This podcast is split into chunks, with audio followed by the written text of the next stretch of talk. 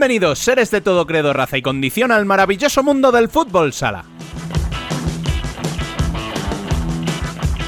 Tras la resaca de la Copa de España masculina y con el parón provocado por la jornada de selecciones en la que España decidió no jugar, aprovechamos para darle el mando del programa a las mujeres.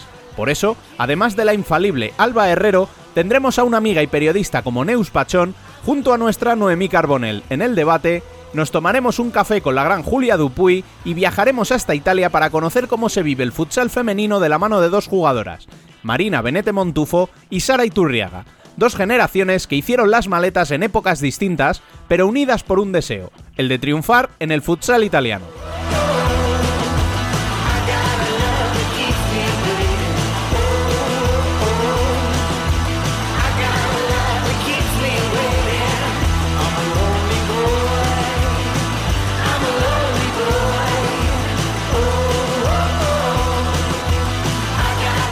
Arrancamos como siempre recordándoos que podéis estar informados de cuanto sucede en el mundo del fútbol sala en nuestras redes sociales, en futsalcorner.es, en nuestro canal de YouTube y participar del debate en nuestro canal de Telegram.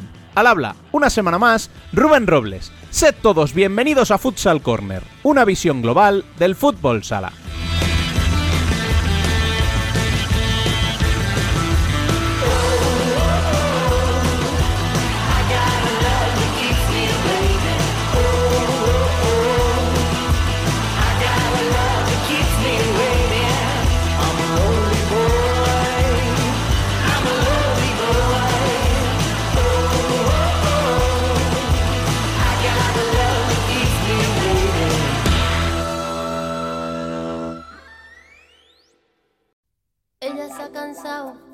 Tirar la toalla, se va quitando poco a poco de la araña.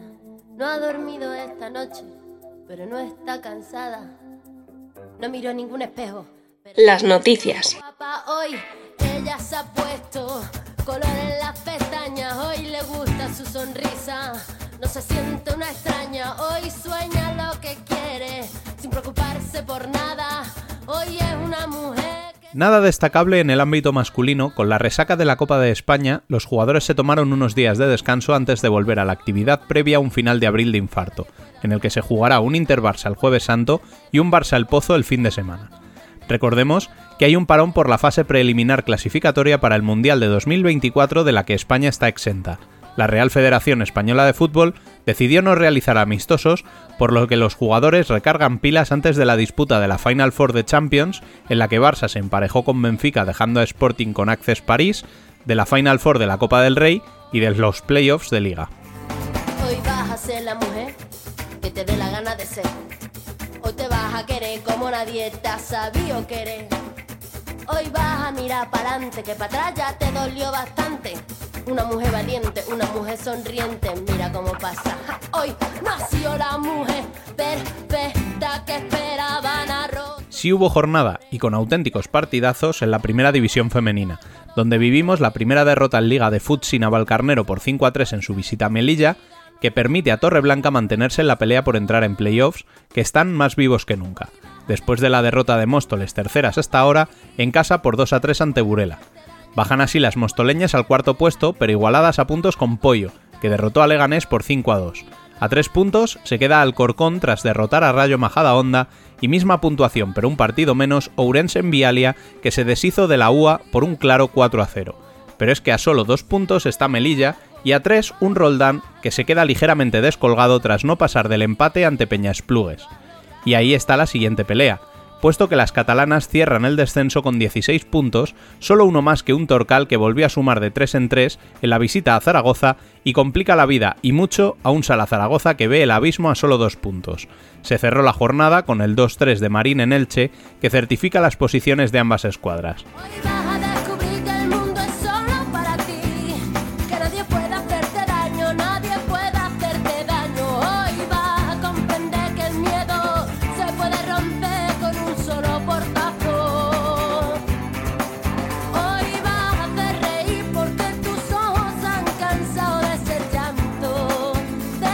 Bueno, pues terminado el repaso a las noticias, es como siempre tiempo para la pausa y para el café. Dani López, muy buenas. Muy buenas, para el café, bueno, o para el mate. que no sé muy bien hoy qué nos vamos a tomar. Bueno, cierto, porque hoy viajamos hasta Argentina, o mejor dicho, a Pontevedra. Sí, hacemos una escala un poco rara. sí, tenemos que hablar con una jugadora que es muy buena en todo lo que hace y hace muchas cosas. O sea que imagínate, juega en Pollo Pescamar, es internacional por Argentina y como ella misma se define es escritora en formación. Uy, intuyo que te lo vas a pasar bien charlando con la protagonista. Intuye bien, intuye bien. Bueno, pues vamos ya a tomarnos ese café con Julia Dupuy.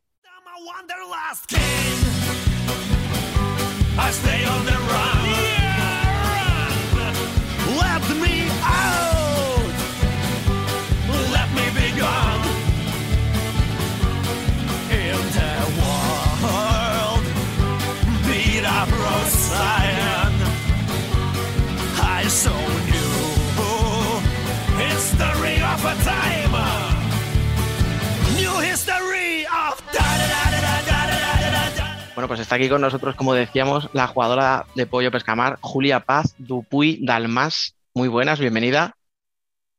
Hola Dani, muchas gracias por, la invitación. Creo que lo he dicho todo bien, ¿no? ¿El nombre completo? Sí, sí, bien. Es, largo, es largo un poquito porque, bueno, en Argentina no, no es usual usar el segundo apellido, así que solo soy Julia Paz Dupuy. Eh, mi mamá orgullosísima, ¿no? Obvio de que me digan Dalmas, pero jamás, eh, no es habitual. Aquí somos muy de madres, con lo cual la presentación tiene que ir con el nombre completo. Perfecto, te voy a pasar después el link de esta entrevista, sí. Ya, ya, ya. Así esta primera parte. después no va a entender nada, que probablemente no le interesará, pero esta partecita hasta acá va a estar bien. Bien, bien, perfecto. Cortamos aquí y hasta luego, buenas tardes. ¿Te imaginan?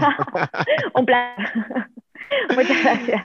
Bueno, vamos a empezar, vamos a empezar tirando de clásicos. ¿Cómo te encuentras en este momento de la temporada? ¿Cómo, cómo te encuentras físicamente y mentalmente? Em, bueno, obviamente es el momento más crucial de la temporada, entonces de lo motivacional obviamente está altísimo porque eh, estamos teniendo buenos resultados, estamos a día de hoy, no sé cuándo se subirá esto, estamos terceras, entonces la verdad que para mí es, es un orgullo como jugadora, es un orgullo ¿no? estar en un equipo así, tener, estar en un equipo así. Eh, que no me lo esperaba, ¿no? Entonces, a nivel motivacional, estoy, estoy a tope, eh, pero obviamente el cansancio mental, la fatiga mental empieza a pesar un poco, estoy lejos de mi casa hace bastante tiempo, lo empiezo a sentir, empiezo a extrañar, y bueno, también la rutina, ¿no? Es eh, esto de, de dobles sesiones, de entrenar, del scouting, del sobreanálisis, de todo, también empieza a, a, sentirse, ¿no? Eh, pero bueno, creo que es el momento más lindo de, que las cosas están, están cerca, ¿no? De lo que uno se propuso cuando empezó la temporada o cuando fue el primer amistoso o el, o el primer partido, lo veías un poco más lejos, entonces el momento está siendo ahora, está llegando y una, una está cansada, pero es el momento más, más crucial y donde uno no puede aflojar, ¿no? A ver, yo creo que es algo que es inherente, ¿no? Al ser humano. O sea, siempre te pecamos de mirar al futuro, ¿no? Siempre estamos pensando cuando llegue, cuando llegue y cuando pase tal cosa, bueno, pues es como tú dices, no, a lo mejor empiezas en septiembre y dices, uff, cuando llegue abril, ahí es cuando nos jugamos los títulos, ahí es cuando tengo que llegar bien físicamente, pues ya estamos. No, y estoy, totalmente de acuerdo, igual esto es, es un arma así medio de doble filo, ¿no? Como estar, mm. como no, creo que, que la clave está en disfrutar ese ese proceso, haber disfrutado el primer entrenamiento, el primer amistoso, el primer partido, ¿no? Porque lo que te estoy diciendo, ¿no? Como los momentos cruciales de la temporada duran muy poco, entonces si mm. no cumplieron tus expectativas o si no es lo que vos querías, eh, te llevas una decepción muy grande o, o, quizás crees que todo lo anterior no tuvo sentido, entonces esto de, verlo como un proceso de la temporada eh, creo que es lo más importante porque dura mm. muy poco, el playoff o una final es un partido, ¿no? Entonces y si no disfrutas el proceso, al final te puede salir muy bien, o te puede ser una tristeza enorme, o puede ser una, mm. una excitación, una felicidad que te dure nada, un fin de semana. Claro, es que además eh, en un equipo como Pollo eh, entiendo que ese sentimiento yo creo que se multiplica, porque, por ejemplo, para Pollo el año pasado llegar a dos finales es un éxito brutal y para Burela si no hubiera ganado esas dos finales, era una decepción. Y al final, eh, son equipos, sois personas, o sea, quiero decir, eh, habrá mejores jugadoras, habrá una plantilla más amplia, pero nada te garantiza la victoria. Y sin embargo, lo que para una era una ilusión el estar, para otra es una obligación el ganar. Y yo creo que eso también nos, os puede influir, ¿no? Un poco a las jugadoras. Sí, obvio. yo hablando de, lo que no es nuestro equipo, la verdad que no sé lo que habrá significado para Urela, mm. eh, pero, pero sí, con, me imagino por, por la historia que tiene y es un, un equipo histórico en lo que es el futsal femenino. Eh, a nivel nuestro, obviamente, éramos un grupo muy ilusionado y, ganar esa final era, hubiese sido un sueño, ¿no? Pero hoy, hoy el grupo se renueva, las ligas empiezan de nuevo, entonces esa ilusión empieza a resurgir y, y, por ejemplo, ahora nos metimos adentro de una, una final de una Copa de Galicia, eh, que va a ser otra ilusión y, bueno, va a ser contra Urense, ¿no? Entonces, creo que lo bueno del deporte al fin y al cabo es no como que tratar de dejar eso atrás y, y que te da la oportunidad de volver a jugar finales, ¿no? Entonces, nada, como te dije, la parte más linda, claramente. Oye, y, hablando de esto, de que hablábamos, ¿no? De cómo te encuentras mental y físicamente, en el plano físico, esta temporada es un poco como la de volver a la rutina, ¿no? Después de 2020, el confinamiento, todo el parón durante meses, el año pasado con todos los parones que hubo constantemente, ¿no? Por tema COVID. Este año es como que por fin tu cuerpo vuelve a estar un poquito donde debería estar. No sé si lo sientes así. Eh, Mira, cierto sincera, creo que lo que complicó quizás la pandemia era que al fin y al cabo tenías el calendario un poco apretado o, que se, estuvimos, no sé, yo estuve 20 días de cuarentena cuando apenas empezó o cuando llegaba a Argentina también tenía que hacer cuarentena, entonces eso me costaba mucho, ¿no? Como llegar a tener que hacer cuarentena, eh, empezabas a entrenar, te volvías a hacer contacto, te volvías a guardar, eh, después tenías COVID vos y te volvías a guardar, entonces faltaba ese ritmo que ahora quizás sí lo estamos teniendo y, ahí con esto de los test, entonces está teniendo un poco más de control. Eh, pero bueno, a, nivel físico creo que mm, llega, haber llegado bien a esta etapa de, la temporada es haber hecho un, buen trabajo, un buen trabajo antes. Entonces, que, mm. se, entrena, mucho en pollo, la gente lo sabe. Eh, pero bueno, eh, yo en esa, quizás hay gente que no le gusta entrenar, pero a mí eso de, de, entrenarse, que al fin y al cabo, bueno, la gran frase de mientras más entreno, mejor soy, y creo que es cierto, y, que, y también es cierto que con, con, mucho trabajo, al fin y al cabo, las mm. cosas terminan saliendo, ¿no? Como probablemente la final del año pasado la, la, perdimos, quizás este año la podemos ganar, la podemos perder, pero bueno, eh, al fin y al cabo, el proceso de trabajar te, te va a dar un, te va a dar un fruto al fin y al cabo, y más si seguís con el mismo eh, estilo de juego, con el mismo, la mm. misma, el mismo sentido de pertenencia, quizás el grupo, las, algunas siguen, algunas no, pero bueno, la base sigue estando, entonces al fin y al cabo es, es el proceso que te contaba antes, parecido. Sí, el, ser fiel a una idea, ¿no? Que se suele decir, ¿no? El, no traicionarte, el que, pues eso, que ahora cuando llegue el momento, los momentos clave, eh, no queráis hacer otra cosa distinta a la que estáis haciendo, eh, que puede ser muy tentador, ¿no? Llego a una final, quiero ganarla, aquí ya no me vale ni jugar bien, ni repartir minutos para que todas estén contentas. Aquí si tienen que jugar 5 los 40, que jueguen las mismas 5, pero... Sí, yo no tengo problema, si no, si no juego, si no hay problema, mientras el equipo gane, a mí me da igual. Eh, pero sí, lo totalmente lo que decís ahí cuando llega a la final son otras cosas. Entiendo lo de, ser fiel a, una idea, pero bueno, también estamos hablando de una liga competitiva que quiere ser cada día más competitiva, más profesional, entonces esto empieza, mm. es a lo que se aspira, ¿no? Que sea más profesional, entonces. Ahora, mira, ahora que dices lo de que esta es una liga muy competitiva, em, ahora en un ratito se van a pasar por aquí Montufo y Sara Iturriaga y tú para, contarnos un poco, vamos a nos hemos buscado la excusa de la Final Eight de la Copa para, hablar un poquito de futsal italiano, porque no, cualquier excusa es buena, nos da igual, o sea, pero tú qué has pasado... sí, tuvieron un ¿eh? partido. Sí, por eso, por eso te la verdad que...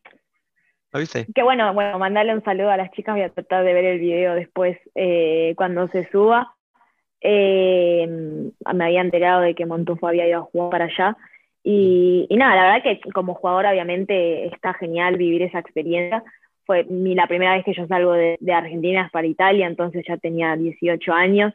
Eh, y obviamente era todo nuevo y estaba en Roma y, estaba a media hora del Coliseo y era toda una locura.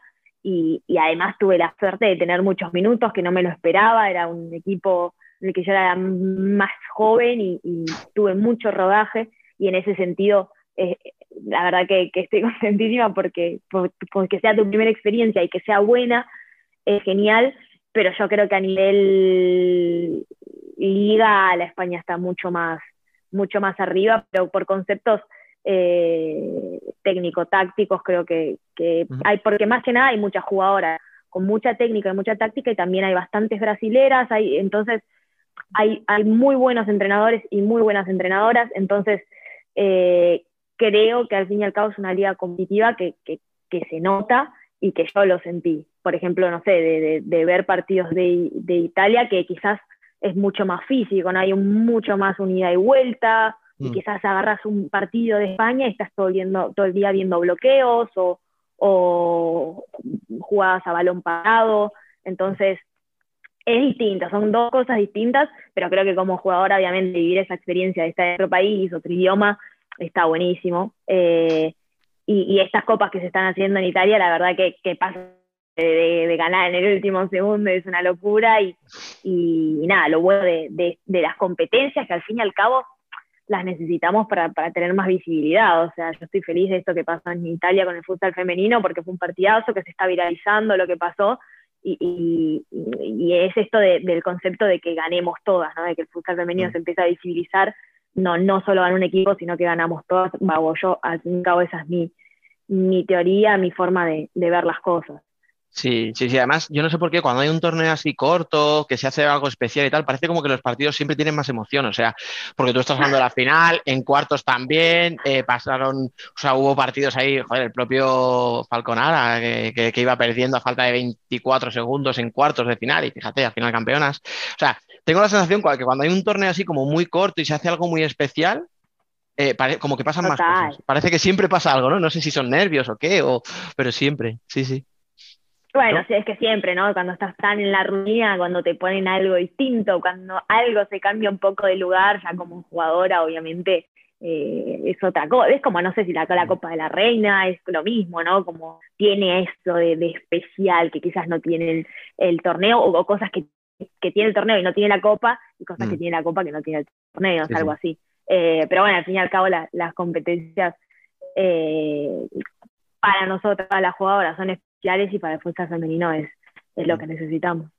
Sí, y de hecho es que em, hace mucho tiempo ya que dijimos, y la gente que nos escucha habitualmente dirá, hostia, otra vez lo va a decir, sí, otra vez lo voy a decir, lo siento, que no queríamos, no, no, no, pero no es por ti, o sea, lo dijimos aquí que no queríamos volver a hacer preguntas típicas de si el futsal femenino está creciendo, de que qué le falta para crecer, porque nos parecía que era como muy repetitivo, o sea, como muy, muy típico, ¿sabes? Parece que, no se puede hablar de, pues eso, de la preparación, de los partidos, de, de qué esperas de la temporada, sino parece que es todo el rato y yo no lo critico, ¿eh? o sea, que la gente que hable de, de, oye, ¿qué le falta al futsal femenino para crecer? ¿Y qué tiene que hacer para, para que sea considerado como se merece? Son preguntas lícitas, pero a mí me aburren. Sí, sí, sí, sí, entiendo que aburra, pero al fin y al cabo no, son como las preguntas que, que mm.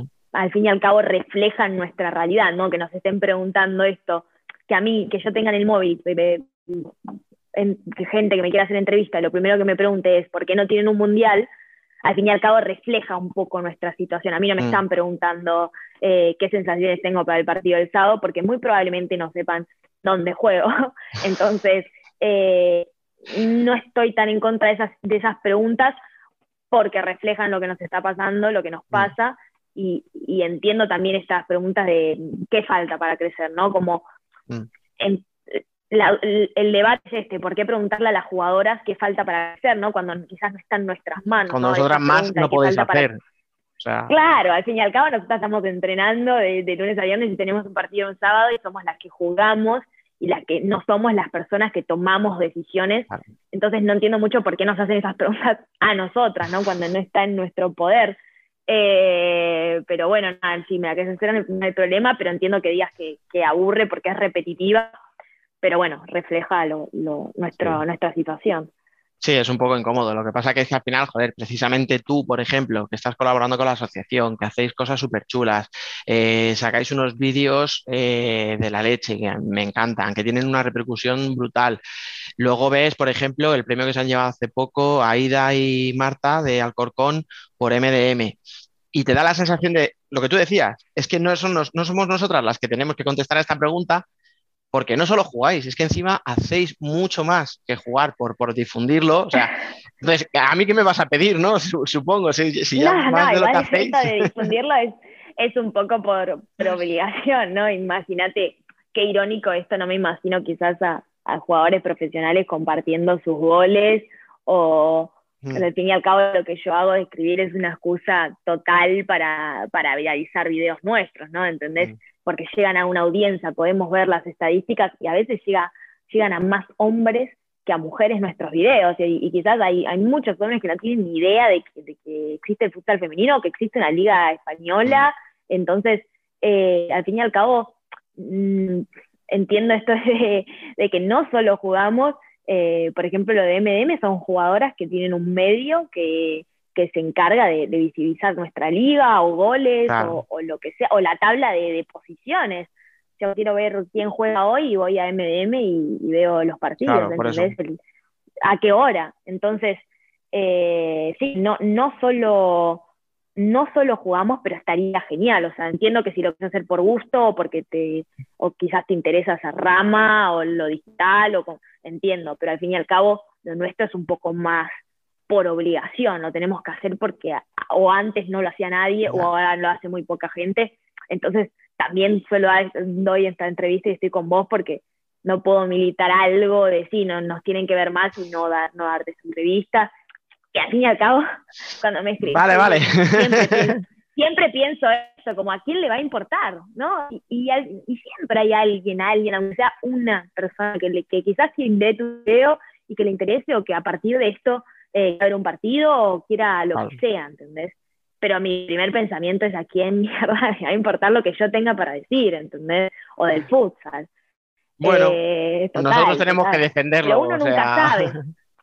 Exacto, por eso yo te digo, no puedo defender algo y después no, no hacerlo. Así Vale, vale, me lo, me lo, apunto. O sea, que estás aquí por obligación, no por gusto. Vale, vale. No, no me molesta, ¿eh? no me ofende, tranquila. Podemos seguir tranquilamente. y aparte, no salió la, no empezaste a grabar después de que dijiste que no tengo nada acá, de que hay un vacío, y no es mi culpa. Ahora me, me quedó acá en la cabeza y la gente va a pensar que no tengo nada para poner. Escucha. Me voy a poner un fondo de Zoom.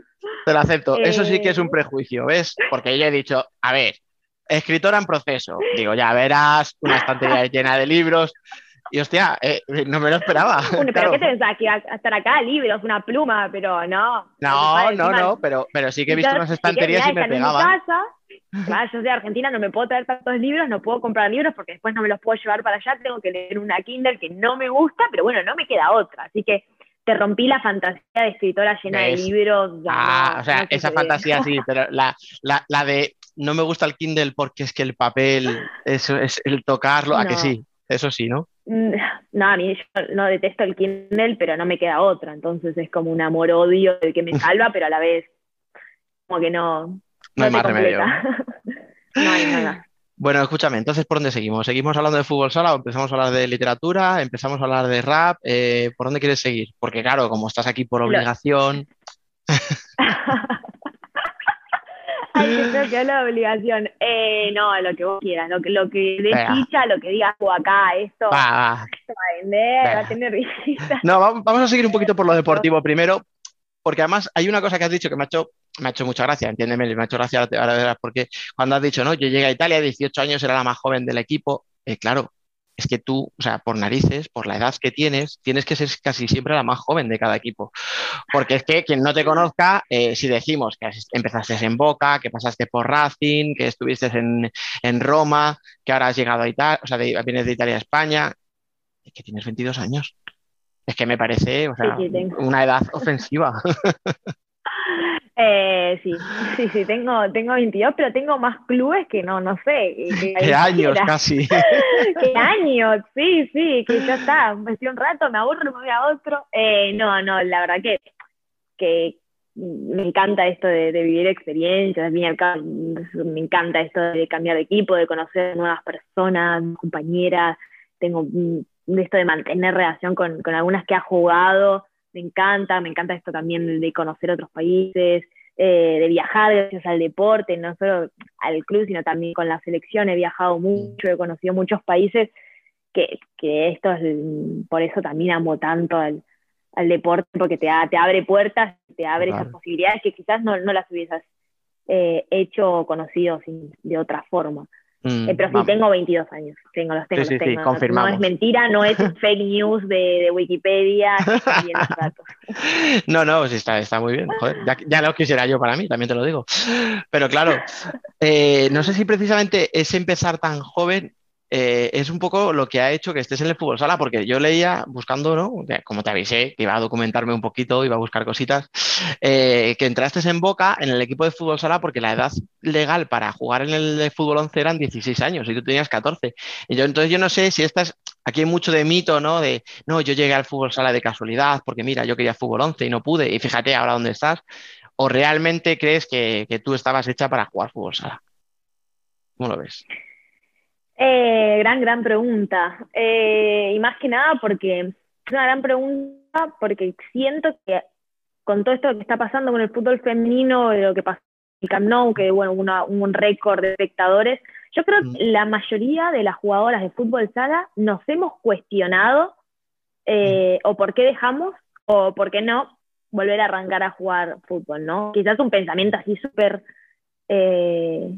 Sí, sí, escucha, totalmente, pero totalmente ilícito, o sea, al final. Pero con, con sinceridad, ¿no? Como, che, ¿por qué? ¿Por qué? ¿No? Como, ¿por qué yo estoy, por qué estoy como, yo debería estar entrenando y estoy todos los días viendo cosas o leyendo cosas para, para tener un mundial, ¿no? Como, ¿cómo podemos hacer? ¿O qué hay que hacer? ¿O a quién hay que pedírselo? Y es como mi rol, yo quiero ser jugadora, yo quiero estar pensando solamente en el partido. Y, y no soy solo yo, sé que hay muchísimas jugadoras que quizás, bueno, yo quiero jugar al futsal, pero no, tiene que ir a, está trabajando, está estudiando, jugando al futsal, y quizás cuando prendió la tele y vio ese partido del Barcelona contra el Real Madrid con el handball lleno y, al día siguiente todos los periódicos fueron portadas, y muchas de, nosotras hemos empezado eh, a jugar al futsal, quizás esto de, rebote, como se dice, mm. como bueno, quizás porque no pudiste. Eh, entonces, me parece buena la pregunta porque, porque es gracioso, ¿no? Porque yo empecé futsal porque no podía jugar 11. Ahora la balanza queda muy desequilibrada, ¿no? Como imagínate ahora una, una, una chica de, de, 15 años o 14 como, como tenía yo en ese entonces, si yo fuese la hermana, la madre, la mía, lo que fuera, diría, mirá, anda a jugar fútbol 11. Pero, pero, por, pero por no solo por lo económico, estoy hablando del sueño de cualquiera, es esto, ¿no? Como de salir en la televisión, como esa vida eh, de, futbolista que, bueno, obviamente mm. no, no, estoy aspirando a la fama, ¿no? Sino como esto de ser reconocida por jugadora de fútbol. Entonces, y no solo eso, sino como si tenés 14, vos tenés que estar jugando un, un mundial sub-17. Y fútbol 11 sí lo tiene. ¿Entendés? Entonces, si vos tenés hoy en día, si tenés 14 y jugás al fútbol sala, no sé qué competición, ni siquiera puedes aspirar a, bueno, algún día voy a jugar un mundial porque no lo tenemos. Entonces, si yo hoy, hoy veo a alguna niña eh, y está en esa duda, y si querés un futuro, no, no solo te digo porque vas a ser solo jugadora, sino como, bueno, querés estudiar, muy probablemente te vayan a becar, muy probablemente tengas sponsors, pero porque hoy en día hay un boom eh, comercial, mediático con el fútbol femenino, pero no hay que olvidarnos que el fútbol femenino está así por una, por una iniciativa, por un proyecto, por un, por un plan económico de la FIFA. ¿no? La gente debe pensar que esto sucedió un día para el otro, pero no, las cosas suceden porque hay un plan estratégico de antes, eh, que obviamente es lo que, lo que vivimos con, con la asociación, es que las jugadoras de futsal tenemos que pedir, ¿no? Eh, pero lo que me dijiste, no sé si esto, si nací para jugar fútbol sala, todo. No, esto es lo que te decía, esto en un relato queda bien, ¿no? Pero la vida no es así, ¿no? Claro, claro, no sé si, claro, a menos que me diga, bueno, no sé, estas las mejores jugadoras, no sé cómo me decís, veo que hiciste entrevista con Peque, que hiciste con, bueno, no sé, con un montón de jugadoras. Bueno, por aquí pasa, claro. que son cracks y digo, bueno, eh, gente, no sé, o Amandiña o, o, Emily, no sé cómo hubiesen sido jugadoras de 11. Eh, pero al fin y al cabo yo tengo 22 y tranquilamente podría mañana empezar en un club de, fútbol 11. tranquilamente. Eh, Mm. sí, sí me va a costar, me acuerdo que, me acuerdo que hubo un momento que lo, lo jugué en, en, en simultáneo por, Mm. por no tanto tiempo, pero sí, una temporada. Y me acuerdo que la paraba con la suela, con, con la planta. Y dicen, ¿qué haces, está fútbol loca? once. No, no, me, me retaban, me decían, acá se, acá se para la- la- el balón con, con el interior. ¿Qué te Y parece claro, un tenía pecado? un- Claro, ya imagínate, iba a futsal y la paraba con el interior y en fútbol 11 Mm. la paraba con la planta, era un desastre. Así que, no, igual no era muy buena, pero obviamente Ah. corría y, nada, y metía y tiraba centro, igual que futsal, pero en Pero- fútbol 11. eh, eh, no, no, no era más habilidosa, pero obviamente me defendía y Mm. con, con entrenamiento al fin y al cabo mejorás y puedes aspirar a mejorar, etcétera, etcétera. Así que no, A no, a tu, a tu No. pregunta no, no creo haber estado destinada. No, no. al- De hecho, no cerramos No. puertas. No, no cerramos nunca, hay que cerrar puertas. Quizás mañana me empieza a gustar el tenis o el, o el baloncesto, no sé. Un- y tengo que ir a hacer entrevistas con baloncesto corner o algo así. Entonces, nunca. Yo no, no cierro puertas de nada, nunca. No, no, escucha, si algún día te pasas a otro deporte, te llamaremos solamente para que nos des un poco de, no sé si envidia o a ver qué tal se vive al otro lado. No, ya, creo que no te voy a dar entrevistas en ese entonces. Ahora la Ah, hago no. por, por obligación, ya- pero en ese claro, momento claro, ya, ya no tienes que no la voy quedar a bien. tener ya. El fútbol sala se muere, bueno, ya a mí que me importa, si yo estoy aquí ganando ¿Qué me dinero. importa a mí? Que se mueran. No, igual es muy cierto. ¿ves? A veces, a veces me levanto súper revolucionaria y otros días que, que ya no, que es cansador estar todo el tiempo en, en la lucha, ¿no? Porque Mm. literal, o sea, mi, mi sueño es de, y de cualquier jugadora de futsal, creo. Y esto a mí me pone mal, ¿no? Como ver jugadoras que ya tienen, eh, no sé, 35 años y, y no jugaron nunca un mundial. A mí me pone mal, ¿entendés? Porque la, la, la posibilidad ya se, ya se le fue o Sí, no sé sí, si la van a tener. Yo cuando lo estabas diciendo precisamente estaba pensando eso, que tú con 22, ¿quién te dice que no vas a acabar jugando un Exacto. mundial con Argentina? Pues puede pasar. Ahora, lo que tú decías, Exacto, puede pasar. pero, pero yo he 30 y- jugado con muchas compañeras que, que han defendido al fútbol sala cuando no había nunca ni un euro, ni en pesos se diría en Argentina, y que lo han defendido, y, y defendido la disciplina en sí, ¿no? Como, y también cuando se empezó a profesionalizar un poco el fútbol 11, siguieron eligiendo el fútbol sala. Entonces, a mí, esas jugadoras que en el día de mañana, si llega de un mundial, no lo pueden jugar, a mí me, genera esa tristeza que te digo, por eso a veces no me levanto tan revolucionaria. Eh, pero bueno, es entonces como si queremos convencer a esa chica de 14 años que, que no deje el fútbol sala y se vaya al fútbol 11, obviamente por eso hay que, por eso es la lucha, ¿no? Como si querés eh, captar a nuevas generaciones, tiene que ser con algo, y si no puede ser con, eh, si no puede ser con la fama, el dinero, tendrá que ser con competiciones. Es así, porque las Bueno. competiciones traen todo eso, ¿entendés? Eso te iba a decir, al final, sí. o sea, no, no quieres dinero y fama, pero si hay un mundial, la fama va a llegar Exacto. mm, seguro. El dinero no lo sé, eso ya lo veremos. Luego ya hablaremos con la Sí, AFA para que reparta premios y tal, y, y de ahí a negociar un contrato en condiciones. no Oye. estaría mal, no estaría mal. Hablando de Argentina, eh, ¿cada cuánto vas por allí? Eh, ¿lo echas mucho de menos? Porque al final, por lo que me dices, veo que eres una persona que no te molesta, no te cuesta salir de tu zona de confort, ¿no? Como se dice, que te gusta viajar, que te gusta conocer otros ambientes, pero al final me imagino que la No, tierra y la familia, ¿no? A mí me cuesta un montón, de hecho sí, soy- soy- me considero muy, muy, muy argentina, re argentina. Eh, de hecho, el- el- me- cuando me invitaste, el Mm. programa decía un café con y yo te lo estaba por ca- cambiar a un mate con, porque el café no, no va, cambiámelo a un mate con. Escúchate con la introducción. En- escúchate la introducción. Solo, solo te digo eso, la gente ya lo sabe a qué me refiero. Eh, pero bueno, que, mm, que sí, que extraño un montón, eh, cu- cuesta, ¿no? Porque al fin y al cabo, eh, los cumpleaños, las fiestas, te estás perdiendo un montón de cosas que, que a- o al menos a mí, que me pesan.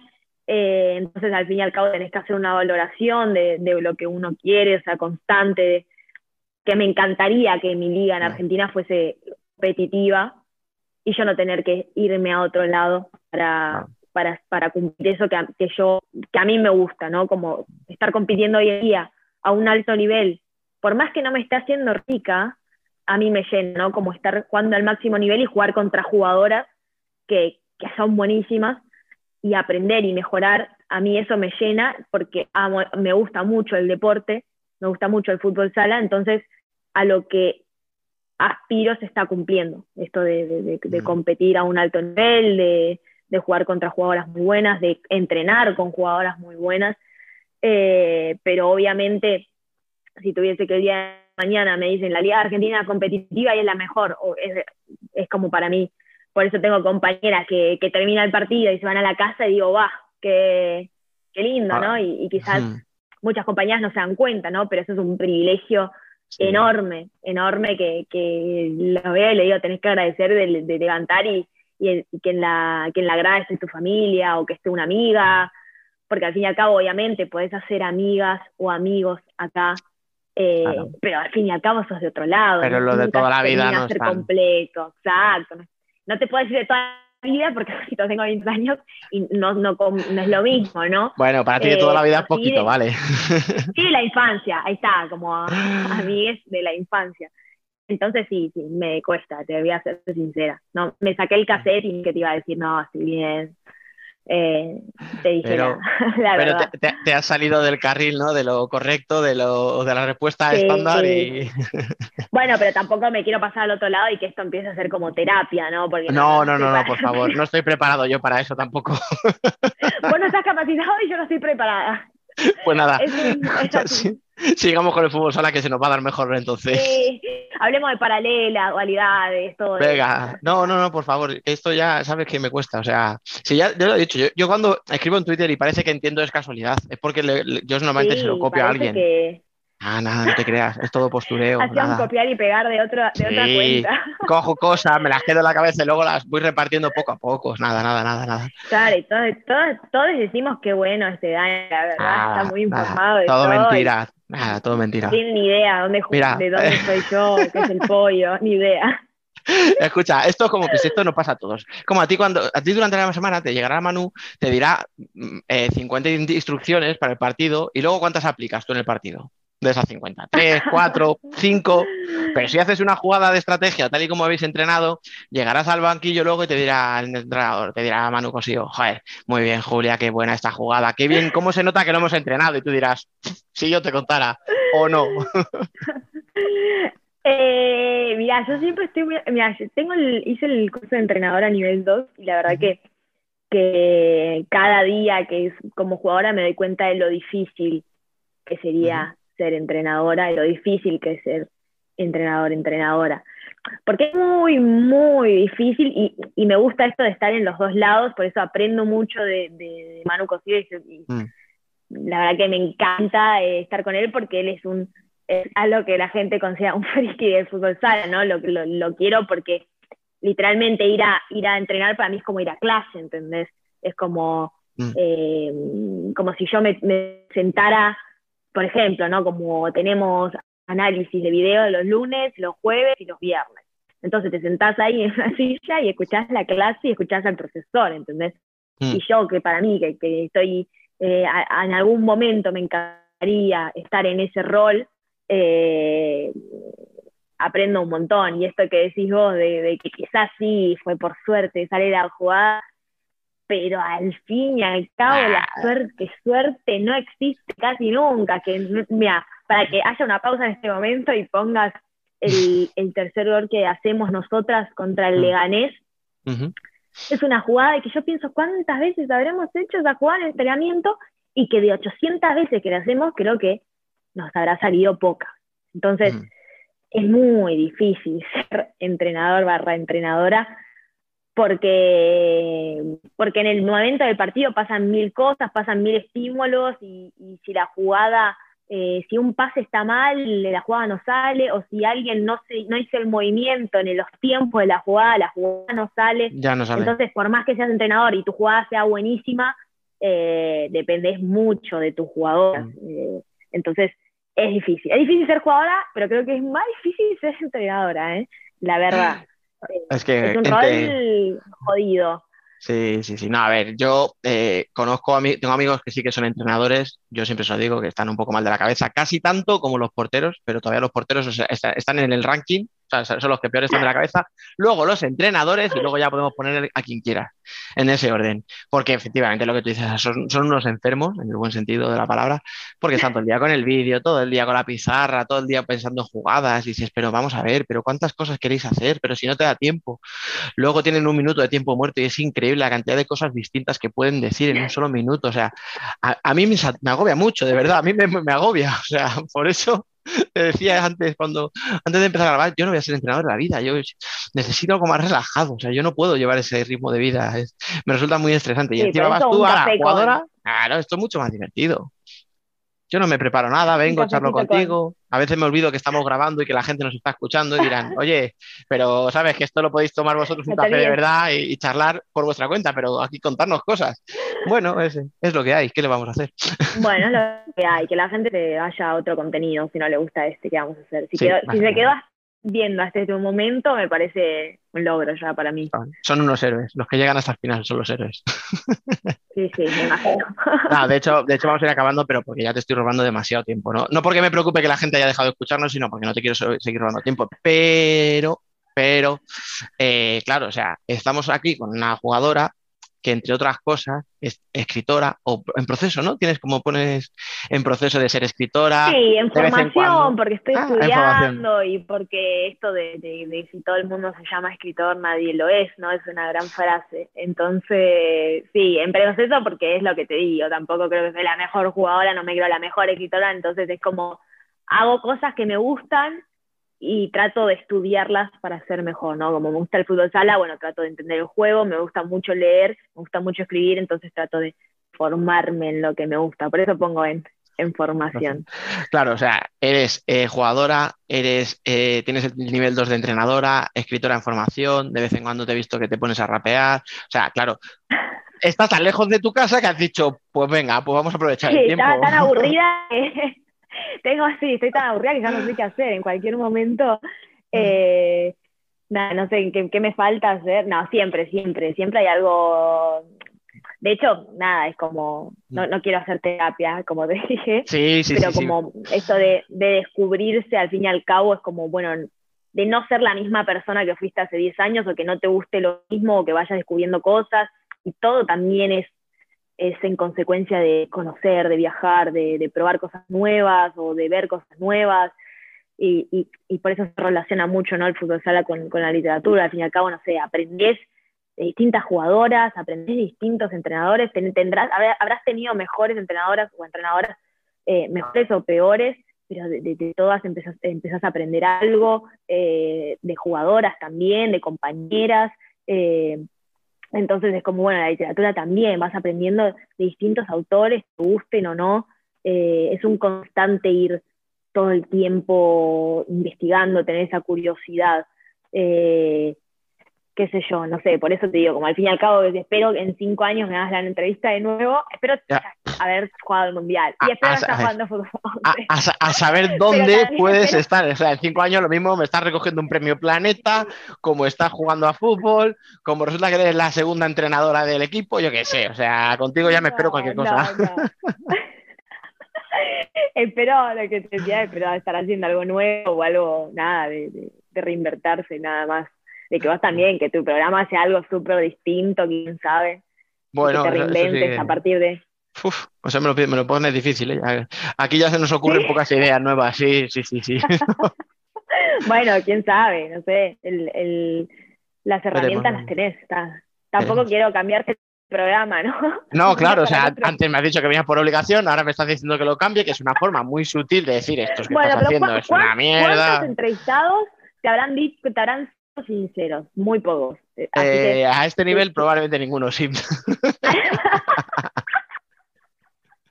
claro, no me imagino a Didac diciéndote, la verdad que me estás quitando una hora de, siesta, no, no creo que te haya dicho eso. Mira, te voy a decir una cosa, ¿te imaginas? O sea, en plan, no, por estoy aquí pues, porque me ha dicho el jefe de prensa que no me quedaban más huevos, que yo quería estar con, el, niño en el parque jugando. Y me encantaría. Sería genial. Bueno, escucha. Literalmente genial of the record, alguno ha dicho una cosa parecida, ¿eh? Oye, ¿cuánto vamos a tardar? Porque es que me apetece más poco y dices, hombre, gracias por decirme antes de empezar esto. O sea, que cuidado. ¿Cuánto vamos a tardar? Me, parece bien igual. Sí, no, Oye, escucha, eh, yo, yo, soy consciente de que os robo mucho tiempo. De hecho, llevo aquí una ocasión ahora contigo y, no debería. Entonces, me parece bien que ya de antemano me diga. Nada, como que siento que no dije absolutamente nada. Así que hacer una pregunta a ver si puedo llenar algo, decir algo. Venga, ah, venga, escucha, acabemos el formato classic entrevista de toda la vida. Venga, ¿qué hacéis si Pollo gana un título esta temporada? Uh, ¿Qué, te apostarías? ¿Qué te apostarías? Va. Buena pregunta, ¿eh? Un tinte de esos platinos. en Galicia te diría que haría el camino de Santiago. Pero, pero no, esto, pero no, no, no yo no hago esas promesas porque Claro, tú me has pedido que hagamos algo clásico y, claro, o sea, podemos buscar si quieres el titular fácil, no sé, ¿sabes? Más típica de... no sé, no sé. Eh, de liga te hago el camino de Santiago y bueno es que claro o sea ya de copa me parece difícil. sí es muy difícil es muy difícil pero pero las posibilidades están así que de hecho, si salimos campeones, voy a recortar esto. Vamos. Y lo voy a hacer libro. Quizás haga un relato con esta entrevista. Hombre, escucha, si, quedas, si quedáis campeonas, vamos a suponer, da igual que seáis como, como terceras o cuartas, tendríais que eliminar o a Fuchi o a Burela en semifinales a doble partido. Y en la final, al otro, probablemente o seguramente, también a doble partido. probable. Bueno, ah. no, no, esto me genera un poco de ansiedad, así que voy a tratar de no de no pensar, estoy yo literalmente solo pienso jornada tras jornada porque si no me, me mata, me mata esta de, terminar el partido y estar con la motivación acá y que me juegan contra, es como, no, no, hay que bajar los pies en la tierra siempre porque la, como te dije, la liga es tan competitiva que perdés dos partidos y estás en el medio de la tabla y ganás dos y estás arriba y que es literalmente lo que está pasando, ¿no? Como todo el tiempo termina un partido y estás como, ¿y cómo salió el resto? ¿Y cuánto salió este equipo? Creo mm. que todas estamos así, o llegas al vestuario, agarras el móvil y querés ver el resultado de, los otros, entonces es como entonces es como bueno no no no quiero no quiero prometer nada no borro lo dicho y ves claro es que... Venga, vale, esperaremos entonces ya al final, o hablamos dentro de cinco años o hablamos dentro de dos meses, porque habéis liado una.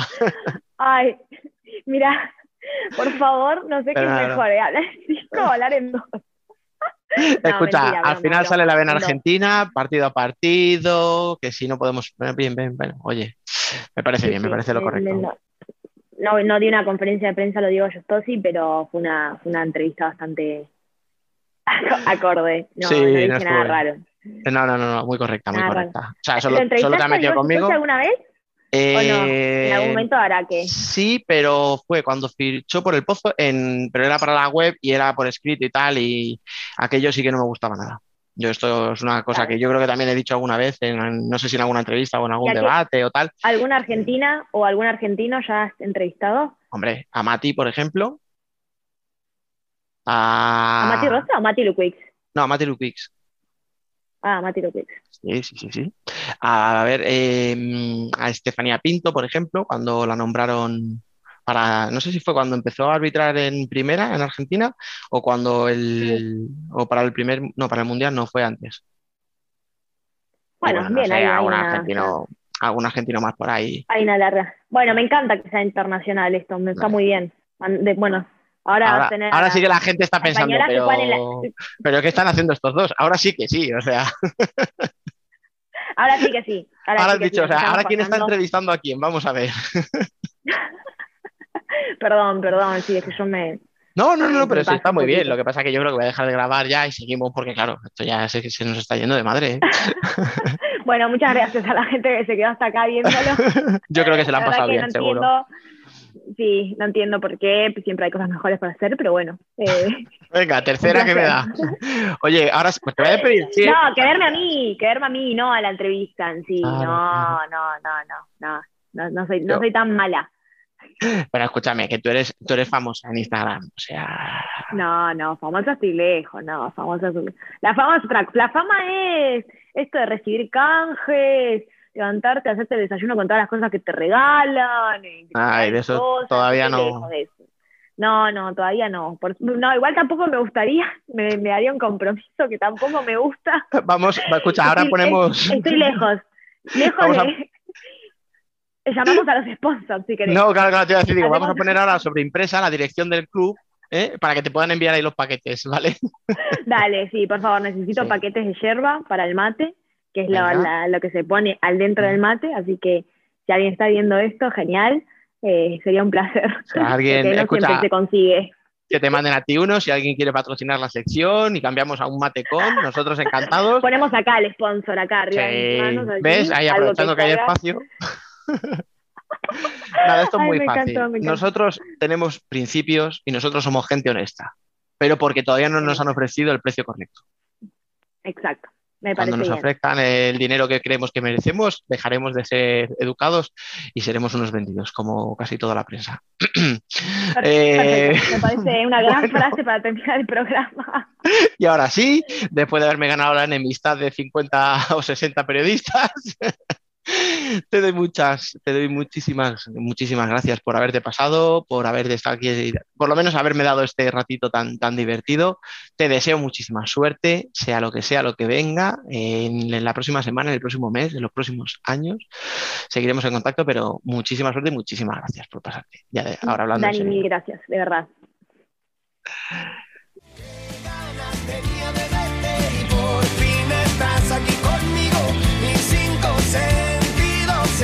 De fiesta. Oye, qué ganas tenía de verte y por fin estoy aquí contigo.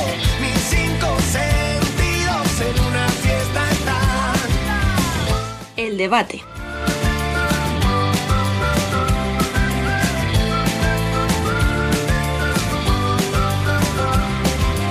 Vamos ya con nuestro debate masculino, que podría parecer que sin jornada de liga ni selecciones no tendríamos nada de qué hablar, ¿no, Dani? Ya, lo que pasa es que el que piense eso, pues es que no nos conoce en absoluto. Eso iba a decir, que en lugar de un problema, eso a nosotros nos da una oportunidad para charlar con calma de temas que habitualmente eh, pasamos por alto. Em, y para ello, además de Dani, pues eh, traemos a una amiga que sabe mucho, Noemí Carbonel, muy buenas. Hola chicos, ¿qué tal? Bueno, ¿qué se hace en Tudela un fin de sin futsal? Sobrevivir como se puede. Es duro, ¿eh? De verdad. Sí, durísimo, durísimo, ¿eh? seguro. Bueno, yo he aprovechado para estudiar. Fíjate si es duro. es lo que más he hecho este fin de semana. O sea que, por favor, que vuelvan ya. Que vuelva ya la liga, que vuelva ya el fútbol sala. y aparte de ella, tenemos a otra amiga de la casa y personal que además comunica muy bien, Neus Pachón. Muy buenas. Buenas, ¿qué tal? ¿Cómo estáis? Bueno, y tú ya sé que parar es imposible que pares, pero ¿se te hace raro un fin de semana sin partidos? Se me hace muy raro, sí. A ver, últimamente no, lo puedo seguir como lo hacía antes, pero el hecho de estar pendiente de, oye, ha marcado este, va así, este resultado y tal, se hace raro, no sé, como que falta chicha, ¿no? Y encima, después de la Copa de la semana pasada, pues imagínate, estamos huerfanitos. Ay. Bueno, pues Neus, vamos a empezar por ti, que no estuviste la semana pasada. ¿Qué resaca te dejó la Copa? ¿Algo que quieras comentar? Pues que aún me estoy recuperando en todos los aspectos. En todos aspectos, eh, física y mentalmente, pues yo creo que va a ser una de las copas que más va a dar que hablar, o sea, justo hace una semana y se sigue hablando de ella y se va a hablar mucho tiempo más. Eh, y creo que tiene que venir bien para, mm, se ve que hacer algún cambio, hay que hacer algún cambio en el fútbol sala español, que esta copa eh, sea el punto de partida, que lo que ocurrió no vuelva a ocurrir y que se tomen medidas y que todos, yo creo que todos, ¿eh? los protagonistas que están en la pista, periodistas, aficionados, nos veamos un poquito al ombligo, pensemos un poquito y reflexionemos porque creo que hay mucho que cambiar y quedó patente que hay huequecillos por ahí que hace que vayamos a la deriva. No, te pregunto lo mismo, ¿qué resaca te dejó la copa? Una resaca muy floja, porque como no pude estar en Jaén, te recuperas más rápido que los que fuisteis, cabrones. Em, en, general, en general, estoy súper de acuerdo con lo que dice Neus, que cómo fue que el tema todavía colea, ¿no? Y, y no sé hasta cuándo coleará, porque también ha pasado una semana, aquí no sabemos resoluciones ni cosas que van a pasar después de lo que todos vimos Pienso, como dice Neus, que es un buen punto de partida para cambiar las cosas. Ahora bien, los primeros que tienen que hacer por cambiarlas, eh, que se pongan las pilas, porque nosotros poco más podemos hacer ahora mismo. Entonces, mm, a ver, a ver qué pasa. Bueno, pues ya que estamos, vamos a seguir por ahí. Una semana después de la Copa, todavía no sabemos, al menos en el momento de grabar este debate, qué sanciones van a caer al pozo por los incidentes. Eh, se hablan de sanciones ejemplares para Tainán, de que entrarán de oficio las declaraciones de Darío en Teledeporte, de que si la redacción del acta, pero a día de hoy no sabemos nada. ¿Qué esperas que suceda, Neus? pues espero una sanción ejemplar, sinceramente. Tú no puedes, por muy caliente que tú estés, em, tú tienes que saber controlarte. Y si tú como persona mm, por ti mismo no sabes, tienes que tener una persona al lado eh, que controle. Y a mí lo que me, realmente me faltó el domingo, en la pista, en el momento y después, fue una persona capaz de apaciguar un poco, de calmar a todo el mundo, porque los que tenían que calmar estaban todavía más acelerados que los protagonistas. O sea, para eso para mí fue lo peor. Tienes que tener una persona que sepa controlar la situación y que esos jugadores que están con las revoluciones a 1000, a 2000, al 3000, que han visto como en un segundo se ha escapado una copa y un título por fin, eh, hay que saber calmarles un poco. ¿eh? Y eso para mí fue el peor error de todos y yo creo que lo que agravó lo que vino a continuación. Entonces, para mí fue el peor... Mm, no sé cómo explicarlo, pero la peor decisión o el peor momento del pozo, ¿no? que una situación de crisis como la que estaba viviendo no fue capaz de reaccionar. Te voy a decir, no reaccionó bien, no, es que directamente no reaccionó. O sea, no había nadie ahí que mm, calmara un poco a los jugadores. Ya no solamente en comunicación, que se ha hablado mucho durante esta semana y se va a hablar, sino alguien desde arriba. Yo no estoy diciendo ya solamente los que están abajo pringando, sino alguien de arriba que bajara y dijera, eh, chavales, no pasa nada, esto es al final es deporte, duele, pero hay que dar la cara y vamos a hablarlo como hay que hablar las cosas con tranquilidad. Y no se hizo. Y al final, pues pasó lo que pasó y de ahí la sanción que va a tener Darío, evidentemente. que, esa, sanción, te digo que esa sanción dentro del club va a tener sus consecuencias. ¿eh?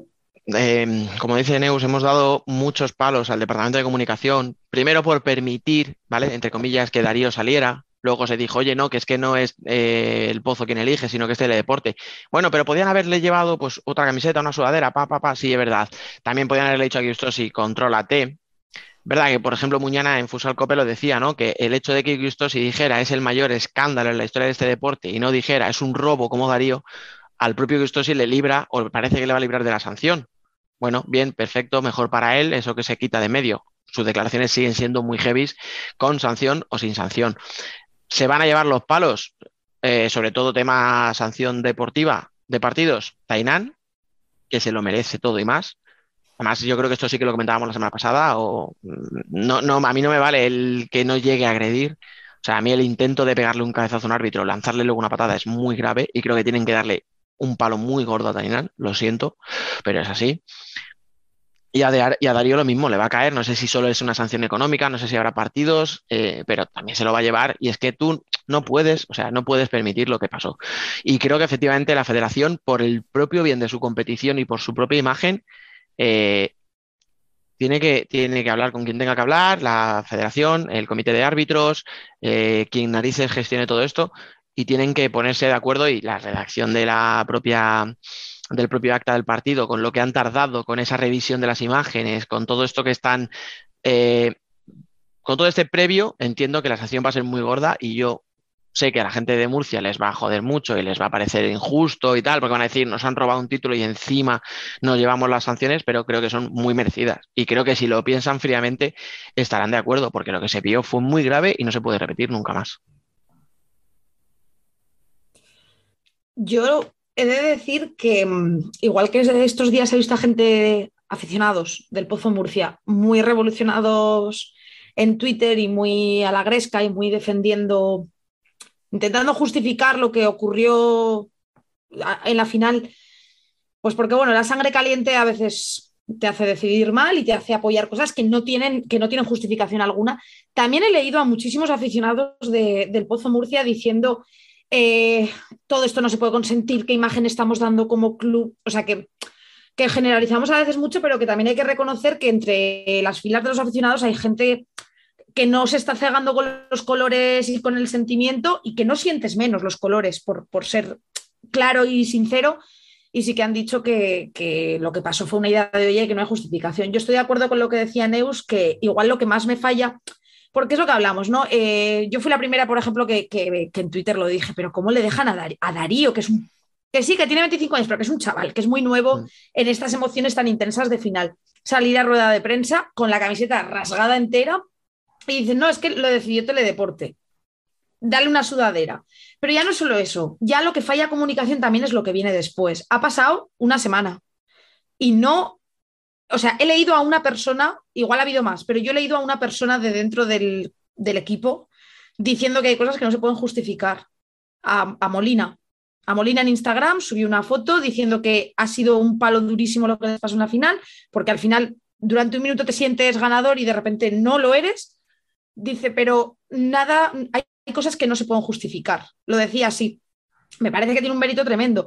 Más teniendo en cuenta que si revisionáis las imágenes, es la persona del pozo que más intenta poner paz en ese momento. Va como agarrando a todo el mundo para calmarlos, para tranquilizarlos no me sorprende de él porque es un tío con, muy buenos valores y muy buenas actitudes en el campo, eso es así.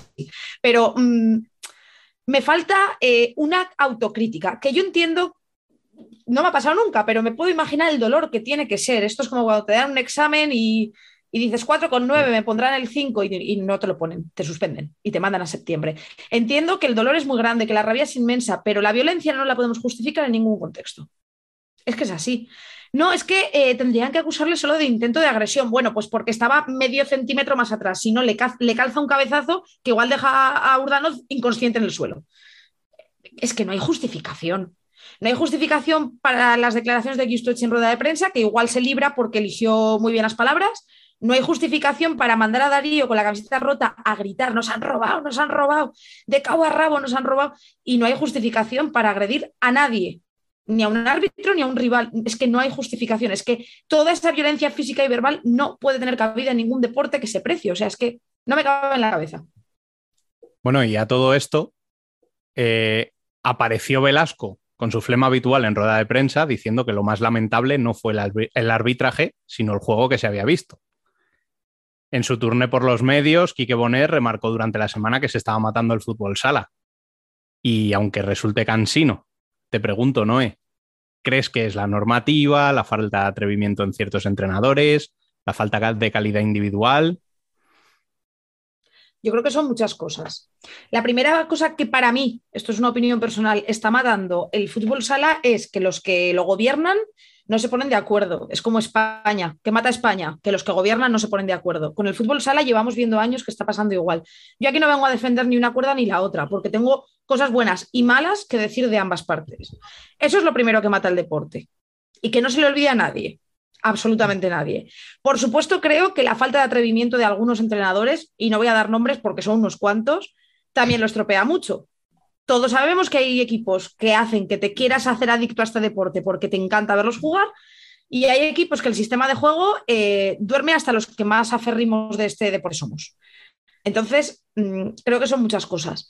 En concreto, a lo que se refería Velasco en la rueda de prensa fue que sí, que él creía que mm, a este deporte lo mataba más el partido que se había visto y tal, ¿no? Digamos que, que todo lo que había venido después. Yo sí que creo que el reglamento hay que revisarlo, tiene sus cosas buenas, pero también creo que heredamos ciertas cosas del fútbol y que igual en nuestro deporte no tienen mucho sentido. Que no tener un reglamento propio de deporte autónomo y que tengamos que estar copiándonos del hermano mayor, por así decirlo, no creo tampoco que ayude lo más mínimo. Pero creo que son la suma de muchas cosas. A mí, yo, estoy muy de acuerdo con lo que dijo Velasco en, la rueda de prensa. O sea, si ese día, como decía Giustochi, se había matado este deporte, eh, fue por, por, muchas cosas y no precisamente porque le dijeran a Juanjo, te has adelantado, hay que repetir el penalti. En ese partido hubo cosas que mataron mucho más al deporte que la decisión de los árbitros. Eso es así, a mi modo de ver al menos. A ver, yo estoy de acuerdo. Eh, sí que es cierto que a lo mejor, yo sé, es mi mentalidad más, vamos a llamarlo así, más cholista. Eh, a mí también me encanta, a mí me encanta ver un buen partido de fútbol sala, lo disfruto y a quien no, ¿no? Pero eh, cuando llegamos a un torneo así, visto lo visto después de los últimos acontecimientos, eh, yo entiendo, no quiere decir que yo lo defienda, eh, ni mucho menos, entiendo la postura de un entrenador que decide que en un torneo así mm, va a jugar como va a jugar, porque lo importante es ganar, lo importante sí es ir pasando de fase porque es vida o muerte. en el pozo, en este pozo de Diego Giustozzi, en los últimos partidos en liga se ha visto porque ha reconocido que ha decidido cambiar para llegar a esta copa así y que ha dicho que está cansado de ser él el que ofrece y ha dicho, a partir de ahora yo voy a esperar el error del otro. Y si es el otro el que quiere jugar, que juegue, que yo ya voy a esperar. Le ha funcionado porque ha estado en la final y yo creo que en la final, fíjate, vi a un, el Pozo quizá un pelín más atrevido que las últimas, en, en los otros partidos de Copa. ¿Que se está matando? Sí, porque al final este deporte es espectáculo, ¿no? Y luego viene y pasa lo que pasa cuando vemos, por ejemplo, la jugada de Anas el otro día con Marruecos, que todo el mundo se vuelve loco. Eso es lo que debería ser lo normal, que es lo que era antes normal. También entiendo que haya entrenadores que digan, no, mi objetivo es ganar, mi, objetivo es llegar a una final y voy a, voy a, llegar, sea como sea, con el sistema de juego que sea, que mato el, el entretenimiento y el espectáculo. Bueno, vale, pero mi equipo está ahí y ya no me podrán decir que no he llegado, porque he llegado con los medios que tengo y con los jugadores que tengo. Lo ha hecho este pozo de Justos y en esta copa, como él dijo, que lo había empezado como a practicar, entre comillas, en liga, ¿no? Para, para llegar con ese sistema o esa forma de jugar al momento. Lo dijo también el año pasado Diego Ríos, cuando le preguntaron, precisamente por lo mismo, y dijo, mira, yo soy el entrenador, yo estoy aquí porque mi equipo me pide, mi club me pide ganar, mi club me pide que llegue a finales, y si para llegar a eso tengo que jugar rácano, voy a jugar rácano, eh, matar el deporte, pero si no lo consigo, mmm, mato mi trabajo y al final es un trabajo más como otro cualquiera y yo tengo que hacer todo lo que sea para mantener mi puesto. Al final, pues eso, lo estamos viendo, ¿no? Ahora es un debate que puede dar para mucho tiempo, eh, pero no sé cómo explicarlo. Vale que las palabras de Velasco sí, lo entiendo, pero hostia, con perdón, pero es que él también ha tenido partidos en los que hay que aguantar ¿eh? su juego.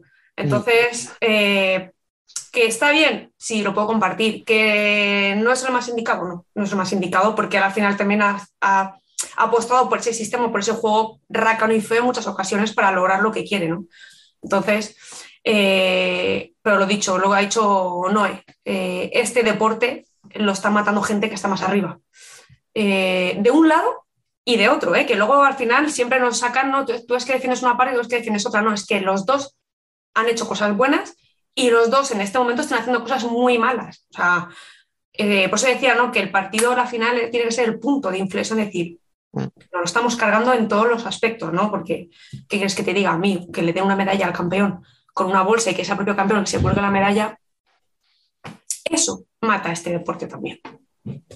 Es que eh, o sea, tengo un montón de argumentos, pero todos vienen con un sí, pero. Porque a todo le encuentro un pero. O sea, quiero decir, ¿la liga y la federación se están equivocando? Sí. Pero es que intentan defender lo suyo, lo hacen con sus medios, cada uno se equivoca en unas cosas. O sea, la liga cuando capaba los streaming, eh, podíamos decir, es que se equivocan porque matan la difusión. Y te dicen ellos, sí, pero es que yo creo que tengo los derechos y como tal denuncio lo que me están robando la federación podía decir, ya, ya, pero es que yo tengo los derechos y yo quiero, o sea, yo organizo la competición y tal. Sí, pero mmm, si cediste los derechos hasta el 2023, o sea, a eso voy, ¿no? A eso sí, pero claro, es que todo tiene un montón de vértices y un montón de, de, de, de, recovecos, ¿no? Donde te puedes meter y quedarte muy a gustito ahí defendiendo una postura sin salir de, tu agujero. ¿Cuál es el problema? Que es que hay mucha gente que está matando el fútbol sala en muchos ámbitos. Unos con traje, otros con chándal, otros vestidos de corto, porque eh, la pelea no está favoreciendo a nadie. O sea, eh, lo hemos dicho muchas veces, cuando el espectador neutral, el que el fútbol sala le puede interesar como le puede interesar un partido de balonmano o otro de baloncesto, dice, ¿y cómo puedo ver un partido de no sé qué? Y le dices, bueno, pues mira, te puedo denunciar seis plataformas distintas. Y cada equipo puede ir por cualquiera de esas seis plataformas, pero no te puedo decir a priori en cuál de las seis va a estar. Pues no ayudas. Pues no ayudas, evidentemente. Más allá de que sean gol o teledeporte, que van en abierto, eh, tú diciéndoles que si footers, que si la Liga Sport, que si las autonómicas, que si tal, que si ahora el otro, eh, no ayudas a que la gente se enganche. Pero vamos a saltar el paso ese, ¿no? O sea, la gente ya ha conseguido encontrar el partido. De casualidad, de milagro, porque alguien le ha pasado un enlace, un streaming pirata, lo que sea. Está viendo el partido y los entrenadores deciden hacer un juego pues poco vistoso. Pero es que tú decías, y tú el Neus ha puesto el ejemplo perfecto, o sea, la final es aburrida. El planteamiento del Pozo no había cambiado en cuartos, en semis y en la final. Y yo el partido de cuartos y en el de semis no me aburrí en ningún momento viendo los partidos del Pozo. ¿Por qué? Porque el Pozo espera, pero Rivera propone. Y entonces veo a un equipo que ataca, que ataca, que toca el balón, que intenta salir, y a otro que espera los errores y los, los, cuando los provoca, sabe muy bien lo que hacer y lo hace muy rápido y muy bonito y muy efectivo. En semis, un poquito parecido, Valdepeñas tenía menos, a lo mejor, claridad para sacar el balón, pero joder, hay, un momento del partido en el que yo veo a un batería, un Rafa Rato muy metidos, a Sergio en todos los lados, tal, eh, y yo me lo paso bien en ese partido de semis. Es verdad que los últimos minutos, cuando ya el partido está decidido, pues bueno, vale, pero son los últimos minutos del partido. ¿Por qué en la final nos aburrimos durante más de 30 minutos? Porque ninguno de los dos equipos propone porque tú ves los jugadores de un lado y del otro y ninguno de los dos equipos propone. Es verdad que Velasco tiene una cosa a veces con el juego de cuatro que le salen jugadas preciosas en las que tocan, tocan, tocan, tocan y salen después de 15 toques y se planta un tío delante del portero. En semis a Inter le hacen un gol así, no me acuerdo a quién es el que mete el, gol, creo que es eh, eh, Coello o, bueno, pues el que sea, no importa. Creo que es el Pero que es una jugada que son 20-30 segundos de pam, pam, pam, pam, pam, pam, salen perfectamente y es muy bonito de ver, pero claro, lo hacen a cuentagotas. En la final, ninguno de los dos se quiere arriesgar y ¿qué pasa? Que tuvimos un partido muy aburrido. Entonces, ¿estamos matándolo? Sí, pero porque los entrenadores a veces hacen planteamientos rácanos, porque desde arriba nos ayuda a difundir el fútbol sala y se va unificado por un mismo camino, eh, porque introducimos el BIR y no sabemos ni lo que es, ni cómo funciona, ni por qué se puede revisar, ni por qué no. O sea, que decía también no lo de las normas, claro, es que es eso, o sea, eh, importamos cosas del fútbol que, no sabemos muy bien cómo utilizarlas. A ver, el BIR, claro, decía alguien, es que tendrían que meterlo en todos los partidos de liga para que cuando llegue una Copa de España sepamos utilizarlo. Pero habéis visto qué pabellones tenemos a veces en primera. o sea, si os recuerdo que las Salobrejas hasta hace dos días, o sea, perdón, Jaén hasta hace dos días no podían retransmitir un partido porque las cámaras no entraban en las Salobrejas. ¿Qué vamos a pedir? O sea, si hemos tenido partidos aplazados por goteras, el Levante. ¿Le vamos a pedir que tengamos un, soporte de videoarbitraje en todas las canchas? Hombre, que, que, Manzanares va a construir un pabellón precioso, pero ahora está jugando en un gimnasio. Claro. Es que son tantas cosas. O sea, por eso digo que es que todo es un sí, pero me salen, porque que todo el rato veo, sí, sí, sí, esto se podría mejorar, pero me falta lo demás. O sea, puedo mejorar una parte, pero sigo teniendo seis partes que mejorar por el otro lado. Y mientras no se arregle las siete partes, ¿de qué me sirve? Que si una parte y otra preguntaran a los protagonistas, que son los jugadores, se les quería la cara de vergüenza. O sea, a mí, yo soy un trabajadora de un sitio o de otro, puedo tener mi interés, pero si a mí un jugador me dice lo que piensa realmente de lo que está ocurriendo a día de hoy en el fútbol, a mí se me queda la cara de vergüenza. Pero bueno, al final son ellos los que juegan porque sin ellos no habría este deporte. Ahí está. Pero también yo creo que para que se te caiga la cara de vergüenza tienes que tener decencia y vergüenza. Y yo ya yo hace mucho tiempo que pienso que cuanto más alto llegas y más mandas, más te interesa lo tuyo y menos vergüenza se tiene y menos pudor. Porque entre declaraciones eh, cruzadas, acusaciones en redes, es que llevamos ya unos años de ver un espectáculo de bochorno, que vergüenza ajena, por favor, que es que lo pasamos peor los aficionados, los comentaristas de Twitter, que, yo, que, es que, es que les da igual, que ellos duermen tranquilos y yo me llegaba a ir amargada a la cama por, por cosas que he leído, manda narices, por no decir otra cosa. Bueno, eh, vamos a avanzar porque la Copa terminó hace ya una semana y si no ha habido jornada este fin de semana es por la ronda preliminar del Mundial en la que España está exenta y que no ha sido aprovechada para jugar amistosos.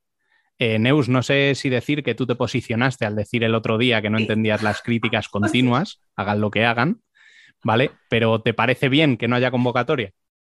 Mira, yo cuando otro digo estaba trabajando y dije, maldita la hora que he puesto el tweet, de verdad, la que, acabo de liar en un momento, o sea, pero escucha, es que, o sea, esto es ir a una perrera y tirar una chuleta y esperar que no pase nada, ¿sabes? No, claro, yo luego no pude comentar más porque es que estaba trabajando y, no podía estar todo el rato pendiente de lo que decían en Twitter pero es que lo llega a decir dos o tres veces, que yo no me estoy posicionando, simplemente estoy diciendo que pase lo que pase, se haga lo que sea, sea quien sea, una parte u otra, se va a criticar. Ese era el fondo de mi tweet, no que él estaba defendiendo a la federación, no. Y luego me iban a decir, no, es que los jugadores lo llegan a leer, no, es que hay que preguntar si los jugadores quieren o no. ¿Cómo van a querer los jugadores vacaciones?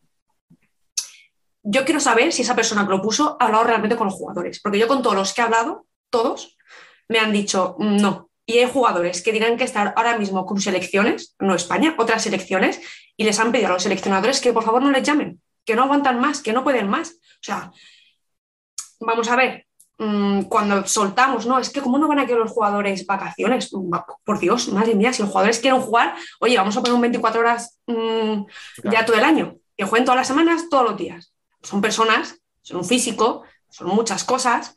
eh, y yo entiendo que al final hayan estos parones. Lo que decía, hay parón, se critica. No hay parón y se juega como pasó antes del Mundial, que fue cuando Velasco dijo que le dio un toque de atención a Brasil. Se critica. ¿Que se podría haber aprovechado este parón para que los más jóvenes que no tienen esa oportunidad la tengan? Sí, pero es que los jugadores jóvenes también juegan todos los fines de semana como sus compañeros. También necesitan un descanso. Entonces, pues es otra vez lo mismo, ¿no? El criticar por criticar. Que no hay, pues yo quieres que te diga, a día de hoy, tal y como está la liga, todo lo que viene, entiendo que no haya. Habrá gente que pensará que esto tiene que haber, porque al final son preparaciones para un futuro, pero es que a un plazo, a un, sí, a un corto plazo no hay nada importante que jugarse. ¿Para qué vas a sobrecargar tú a esos jugadores con viajes, entrenamientos, partidos, en vez de darles un descanso que se merecen, que es que llevamos desde que empezó eh, la temporada en septiembre, en agosto, perdón, sin parar. Europeos, Mundial, eh, más selecciones, amistosos, Copa del Rey, Copa de Copa- España, y los Copa que no juegan nada juegan amistosos. Eh, joder, y viene lo gordo ahora. Entonces, yo creo que es el momento de frenar y lo que se tienen que jugar, que se lo jueguen en las mejores condiciones posibles, no sobrecargarles de más, que es que hay jugadores que han estado jugando lesionados, porque no hay más, porque están cayendo como moscas. Entonces, yo, ¿quieres que te diga? A mí lo que más me, me indignó no fue que me dijeran, no, es que tú estás defendiendo lo indefendible. No, yo, a mí lo que me indigna es que se está hablando cuando no se sabe realmente la opinión de los que juegan. Y los que juegan no quieren jugar. O sea, están pidiendo que No, por no. favor no les llamen. No se sabe o sí se sabe, porque es que cuando tú pusiste eso, yo había cortado una entrevista con Didac 10 minutos antes en la que le Eso- dije, eso ¿cómo es un fin de semana? ¿Cómo es un fin de semana de, de descanso? Y me dijo, "Pf, no te imaginas qué ganas, qué necesidad. O sea, no es ganas de, "Pues es que me voy a ir por ahí a pasar unas Y en el vacaciones de debate puta en el que estuvo aquí Lozano Claro. dijo lo mismo. Exacto, Claro, o sea, es que es que es una ha llamado a necesidad jugadores- física, tío. Claro, es que hay jugadores de Brasil que han dicho al seleccionador, oye, no voy a ir, lo siento mucho, no puedo. Hay jugadores que van con Argentina que le han dicho a Mati, oye, mira, gracias, pero es que no aguanto más. Hay jugadores que las llaman a otra selección y han dicho, no puedo, es que no, no me da la vida. Entonces, No, que nos gustaría, hombre, pues claro, pero es que no, se- Claro. no, no son máquinas al final. Acaba- acabamos de dar dos nombres, Didac y Lozano. Es que son dos jugadores de Barça que es que el jueves juegan contra Claro. Inter en Torrejón. El domingo se van a jugar a. O sea, van a, juegan en el Palau contra el Pozo. O sea, nada. En cuatro días juegas Mm. contra Inter y contra el Pozo. Y luego en diez días tienes un viaje de no sé cuántos mil kilómetros para jugar la Champions contra Benfica y seguramente si pasas contra Sporting la final, que son dos rivales que físicamente no te van a exigir apenas. Y esto es solo así, o sea, estoy hablándote en los próximos 15 días. Entonces, ¿cómo no le vas a permitir que la federación con el tema de Fede, que, que acaba contrato el 30 de junio, no va a renovar o tal, le están escondiendo y no sé qué, y les ha venido muy bien? Pues a lo mejor a la federación le ha venido Pues muy sí. bien. Es que no lo sé. Pero si El le ha venido bien o no, es- a los o sea, jugadores la cosa, les ha hecho. La cosa es que los clubes ya serían de este parón. O sea, los clubes ya sabían que estaba este parón y ellos dijeron que no también, que, que les venía que les parecía bien que no se jugara. Entonces, si vamos a soltar, voy a hablar mal, perdón, ¿eh? pero si vamos a soltar mierda, no voy a defender a la federación, ¿eh? pero si vamos a soltar mierda contra la federación porque está escondiendo a Fede, esa gente sabe perfectamente, porque son de la otra parte, que los clubes dijeron que vale, que les parecía bien que no hubiera eh, partido de selección. ¿Por qué no lo dicen? Porque Pero- lo saben. Ya. Porque encima la gente, ya nos, aquí ya nos conocemos todos y sabemos que detrás de un nick hay una persona y sabemos quién es la persona y Sí. sabemos de qué parte va. Entonces, Pero es que es lo que, todo. antes. Es que es lo que hablábamos antes. Hemos llegado a un punto en el que todo es buena excusa para echarse mierda los unos a los otros, aunque sea sin un argumento, porque es lo que dices. O sea, yo ya no solo lo que viene ahora, es todo lo que ya ha ha venido habido. antes. O Es sea, que una convocatoria que es que mira, o sea, tú pones el ejemplo de Anas, tú pones el ejemplo de Anas, mundial, viajes a Marruecos, amistosos, que encima Marruecos juega amistosos, mm, se, los, se los saca debajo las piedras porque le interesa al cual. seleccionador. Claro. Juega la Copa de España, es importante en el Rivera. Acaba la Copa de España y va de Jaén directo a Rabat. Vuelve, ahora juega con tu equipo. Mm, Es que es una locura. locura. es que no. Es que Y, y cuando el jugador se lesione, nos quejaremos de que tiene muchos partidos en las piernas. de que tiene sobrecarga. Es que De ahí va yo con el tweet, es que ahí va yo. es la cosa. Que es que, es ¿sabes qué pasa? cosa. Es lo que te digo. O sea, si yo soy el primero que digo que a la federación le ha venido muy bien eh, para esconder a Fede todo, lo- o sea, este parón. Es que ¿Que es estaba programado? Claro que estaba programado. Claro. Que los clubes están de acuerdo, obviamente, y hacen muy bien en estar de acuerdo. Que a la federación le viene de lujo, le viene de lujo. O sea, yo no voy a defenderles lo que me faltaba. El problema es que mucha gente no concibe que tú puedas criticar una situación sin tener que posicionarte, porque En la otra. hay tantísima opinión partidista, Claro, claro, claro, en ¿qué la es que eso? sea. O sea, da Sí, sí, igual. sí. Tú estés en la acera Es que como- estés. Hay quien Claro. te mira desde la otra acera y dice, ah, es que estás allí enfrente. Bueno, pero es que a lo mejor mañana estoy en tu lado, porque yo no estoy aquí fijo. O sea, yo no voy a dar es palos como a los uno argumentos otro. que sacaron de si criticas esto, critica también que han quitado el tercer partido en los playoffs. Pero es que ese calendario se sabía desde verano. O sea, Ya, Ya se habló. Es que hay mucha gente que lo ha descubierto ahora. Lo ha descubierto, pero Claro, de eso lo ha descubierto gente ahora. claro, y los clubes también lo sabían. O sea, es que sacar eso ahora para qué? Para Es que- Escúchame, hacer la bola va- más grande. Se nos va, se nos va a veces, tía, o sea, la, la, el afán Sí. de criticar todo se nos va la olla. Dani, tú lo dijiste muy bien en el tweet. Hemos llegado a un punto de, de- de, mm, mal rollo, No, de, tío, de sí. que, que- que todo nos molesta, todo nos afecte, a la mínima que veamos la oportunidad, ¡pum! Vamos a darle. No, es lo que estamos Además- hablando. Todos han hecho bien, todos han hecho mal, pero joder, es que, no sé, que nos parezca mal, que se pare, que no se juegue, es que yo me parecía súper absurdo, de verdad, quieres que te diga, lo siento. Además, lo peor de todo es que to- todo tipo de acusación se hace desde el extremismo. O estás conmigo o estás contra mí. O piensas como yo o piensas en contra de lo que Sí. pienso yo. Se ha vuelto ya Yo- muy fútbol. Muy Es- eso es. Porque a mí, a mí que no soy de ningún equipo de fútbol, yo no soy de ningún equipo de fútbol, pero a mí me cae muy mal Florentino, el presidente del Real Madrid, porque los mafiosos nunca me han gustado. Y yo cada vez que digo, me cae mal Florentino, vaya culé de mierda. Pero que yo no soy culé, que también me cae mal Mira, Piqué. ¿Sabes me lo que te quiero decir? Es que Me no. viene perfecto. Me viene perfecto lo que me has dicho, porque a mí siempre me preguntan, no, pero tú de qué equipo eres, no es que tú, tú defiendes al Pozo porque eres del Pozo, no es que tú estabas en Inter y defiendes a Inter. Yo, igual que tú dices que no eres de un equipo de fútbol, yo sí, sí soy de un equipo de fútbol. De fútbol sala no soy de ninguno, porque siempre me gusta el deporte en general. No he tenido uno en concreto, decir, soy súper aficionada de este. No. Entonces, me- yo me río, porque no es que defiendes al Pozo porque eres del Pozo, no. Ni defiendo al Pozo porque soy del Pozo, ni defiendo a la Federación porque soy de la Federación, porque a mí ni la Federación me da de comer, ni la Liga me da de comer, o sí, pero porque trabajo de ello y hablando de ello. Pero, tío, es que al final somos personas que podemos tener nuestra opinión, seamos de una parte o seamos de otra, pero ese extremismo que hay a día de hoy, yo es que lo del otro día flipé y dije, ¿de verdad se ha generado una bola por, Por una cosa porrada? Ya. Vamos, Pero escucha, que dices tú que no eres de un equipo de fútbol sala. Eh, yo sí lo soy, yo siempre lo he dicho, yo no me claro, escondo. no, no, yo tengo- prefiero yo- que me ha venido bien que he hecho o sea, eso. tengo- claro, pero que yo, yo ¿Tú sí, Dani? Inter. ¿En serio? Fíjate, yo del, del Legia, del Legia, de Varsovia. No, escucha, eh, o sea, que la gente se ponga los primeros podcasts del año, de la temporada, perdón, cuando Inter iba el 13, que escuche los palos que le daba Inter y lo que yo he rajado de, de Inter y lo que yo he dicho. A ver si es que una cosa no quita la otra. Claro, o sea. ¿Lleva ocho victorias consecutivas? Joder, qué bien. Eh, ¿Vas el número 13 y tienes más cerca el descenso que, lo- que entrar en Copa? Una puta vergüenza. Si es que es así. O sea, se puede hablar bien, se puede hablar mal, pero se puede hablar eh, mm, desde cualquier ángulo sin necesidad de posicionarte. Pero es que la gente no lo entiende. Yo es que le he escuchado cosas. eh, no, pues que convoquen a los jóvenes. Claro. No, que convoquen a, a- a la segunda unidad, por si acaso, a, a Usín, a, a Raúl Campos. Que es que ellos no, no tíos- juegan, es que los jóvenes tíos- no juegan en sus equipos. Pero la escucha, ¿tú liga. te imaginas a tíos como Usín o Raúl acaso. Campos de que, o sea, qué gracia les puede hacer ahora una convocatoria de segundones? Tíos que lo han ganado todo, que llevan 15 años en la élite, que han sido internacionales 200.000 veces. ¿De verdad quieres convocar a esa gente ahora? Tío, o ya ni segundones, chavales jóvenes que están despuntando sus equipos, les llamas, ¿para qué? ¿Para qué si ellos Están- también juegan todos los fines de Están semana? Es que fundidos. tienen la misma están carga. fundidos. Claro. Es que es la que no nos cosa. O sea, y al final es lo que dice Neus, toda la gente que ha usado esta historia para decir la federación, qué mal lo está haciendo, los jugadores están deseando jugar como si fueran autómatas programados para jugar a fútbol y no tuvieran una vida, no la tienen. Son futbolistas, no personas.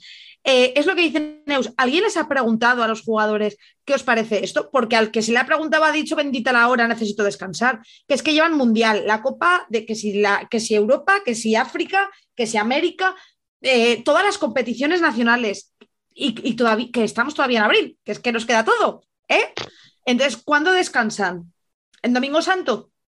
¿Eh? ¿Les dejamos descansar eso. Domingo Santo? O igual tampoco ni eso. Y Es eso que- porque Es que, y al final es lo que dice Neus, hemos llegado a un punto en el que yo soy la primera que piensa que a la federación le viene súper bien hacer este parón porque, mira, quedas bien con los equipos, porque es verdad que entrenadores y jugadores están pidiendo ese descanso a gritos, es verdad, y, y, tapas mm, las polémicas con el seleccionador, porque todos sabemos que esa polémica está ahí, la están dejando dormir hasta ver por dónde rompe.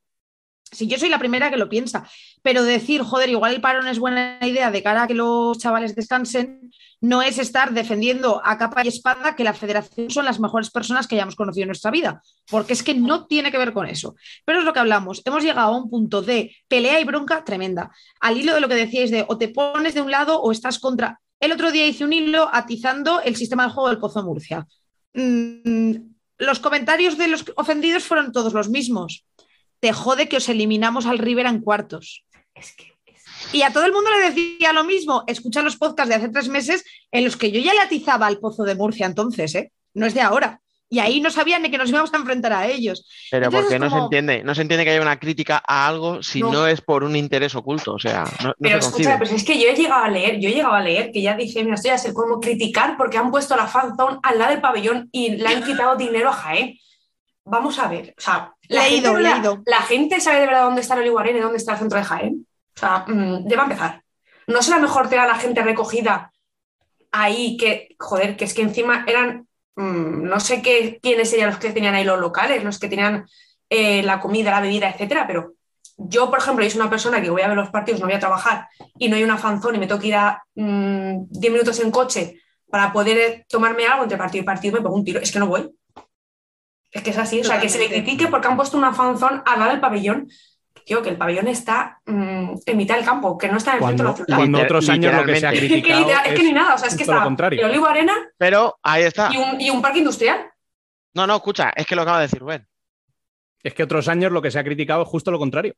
Que no había, claro. Que no había fanzón. Y ahora que la tenemos, y es la leche, con música, con, con una pantalla ver, gigante, es que con bien, puestos de claro. comida, de bebida.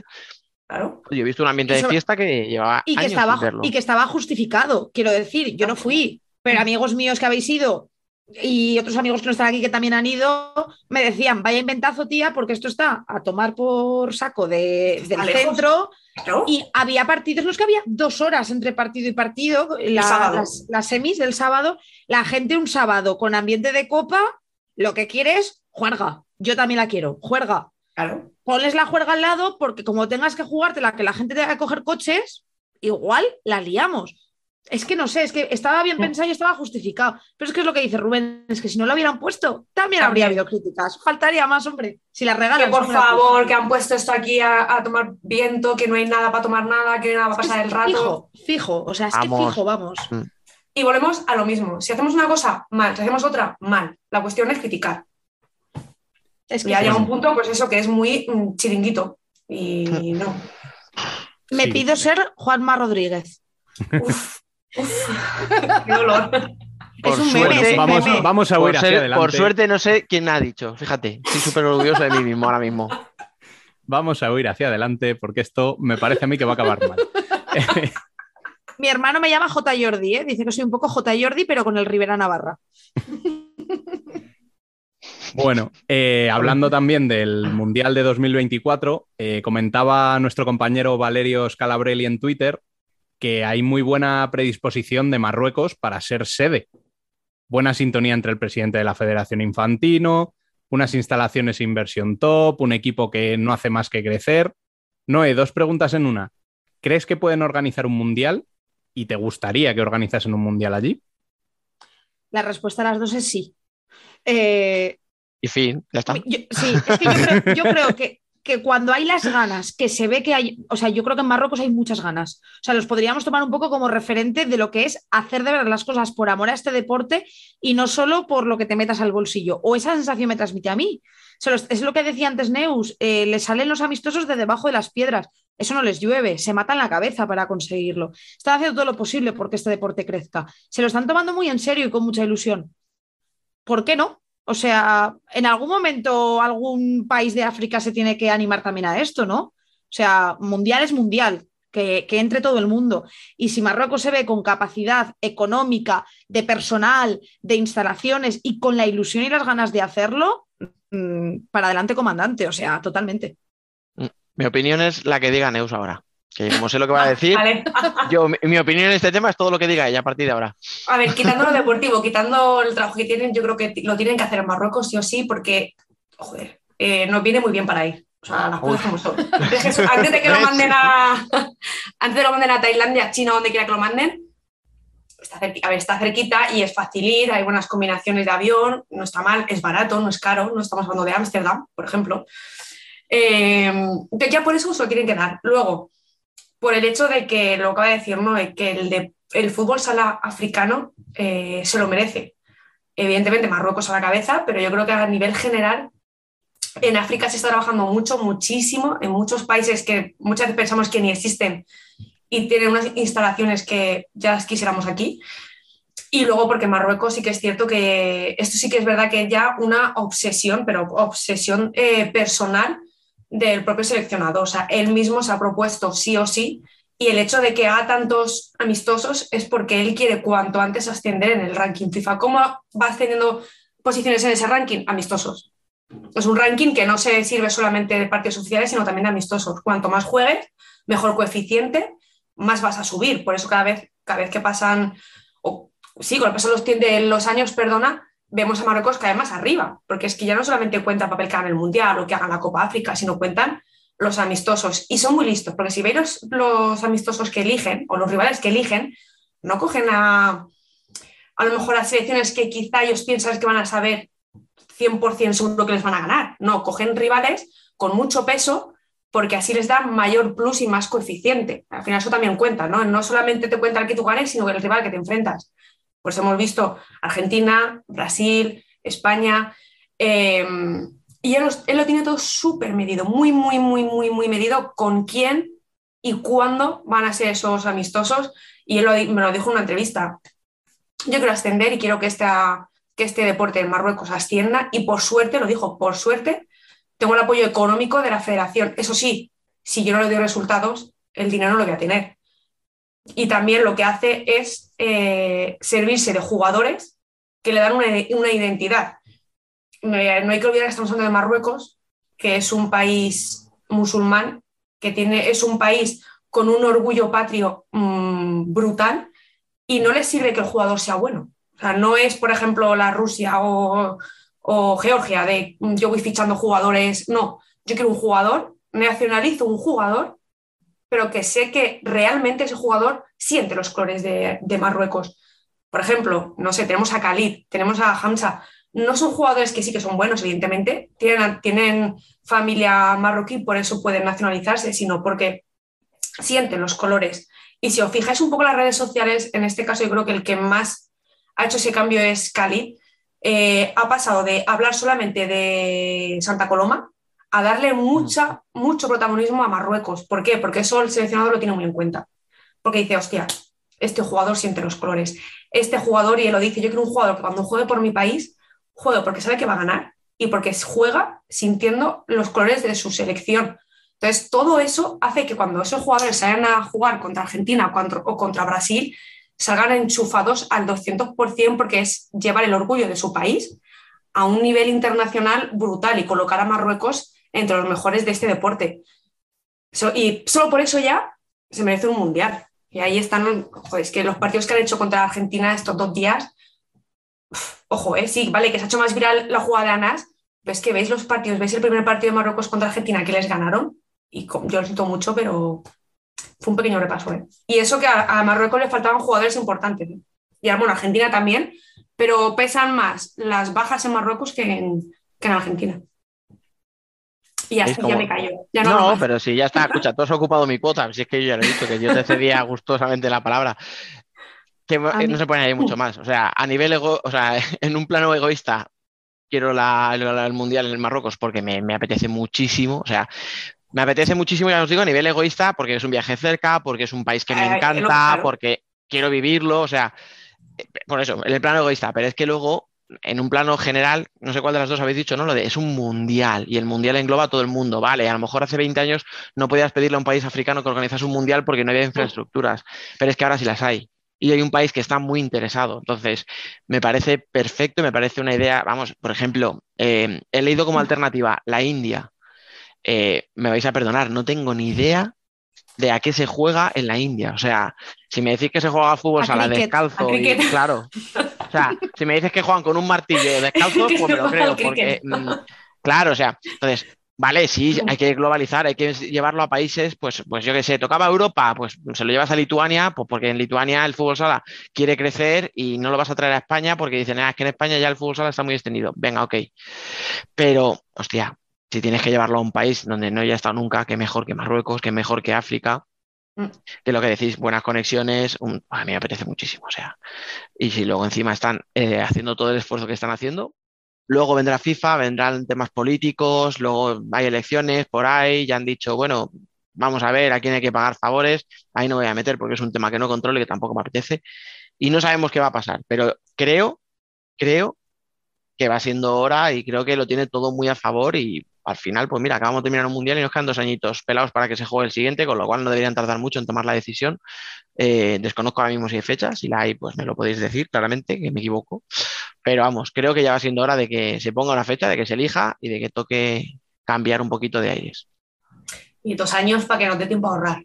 Exacto, bueno, decirlo yo.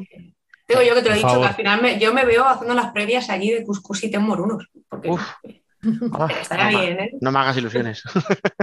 Pero aparte, ya para terminar, termino con este tema, eh, creo que sería un premio porque si hay un país que está apostando porque este deporte triunfe y tenga una base eh, que no ha tenido nunca, es Marruecos.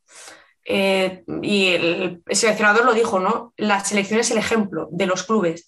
Si a la selección le va mal, nadie va a apostar por la liga. Si a la selección le va bien, todo el mundo va a querer apostar por la liga, empezando por los propios marroquíes, para que la gente vaya. Luego, aparte, sí que es verdad que el, el aficionado marroquí o mm, musulmán eh, le encanta ese tipo de deporte, le encanta las filigranas, por eso cuando ves un partido de Francia y cuando hay una mínima es como que alucinan, se ponen, se vuelven locos. Entonces, si a la selección le va bien, le va a ir bien a los clubes. ¿Cómo le va bien a los clubes? Con el apoyo de la, de la federación y lo que está haciendo ese hombre, dando clinics, a más no poder, todas las semanas en diferentes clubes por todo el país, para que todo el mundo juegue exactamente igual que juega él, me parece que, joder, qué mejor premio que un mundial, que al final vas a coger en tu casa, como, y encima como son los marroquíes, ¿no? De acogedores, eh, vas a coger a todo el mundo en tu casa para disfrutar de un deporte que tú, tú has hecho posible que esté ahí. O sea, es que no es que FIFA haya dicho, oye, vamos a llevar un, como por ejemplo es ahora la Champions en Riga, vamos a llevar el fútbol sala allí para ver si así mm, conseguimos que la gente se enganche, ¿no? Sí, pobrecitos a ver si crecen, no. Claro, exacto, no, es que ellos mismos se han encargado de crecer y de ser un ejemplo a nivel mundial. En su momento lo fue Argentina y yo creo que lo que está haciendo ahora eh, el seleccionador de, de Marruecos es un ejemplo. Hace poco, no sé qué, creo que estuvo, si fue Venancio, puede ser, que estuvo hace poco allí en un clinic eh,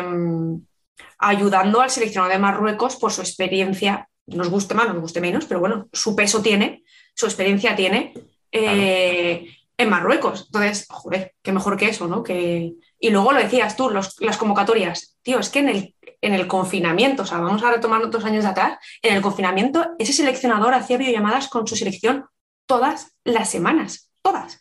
Y les mandaba cuestionarios de qué os parece esto, qué os parece no sé qué, qué puedo mejorar como seleccionador, qué se puede mejorar como federación. Vosotros que sois profesionales, ¿qué pedís a la federación en las instalaciones?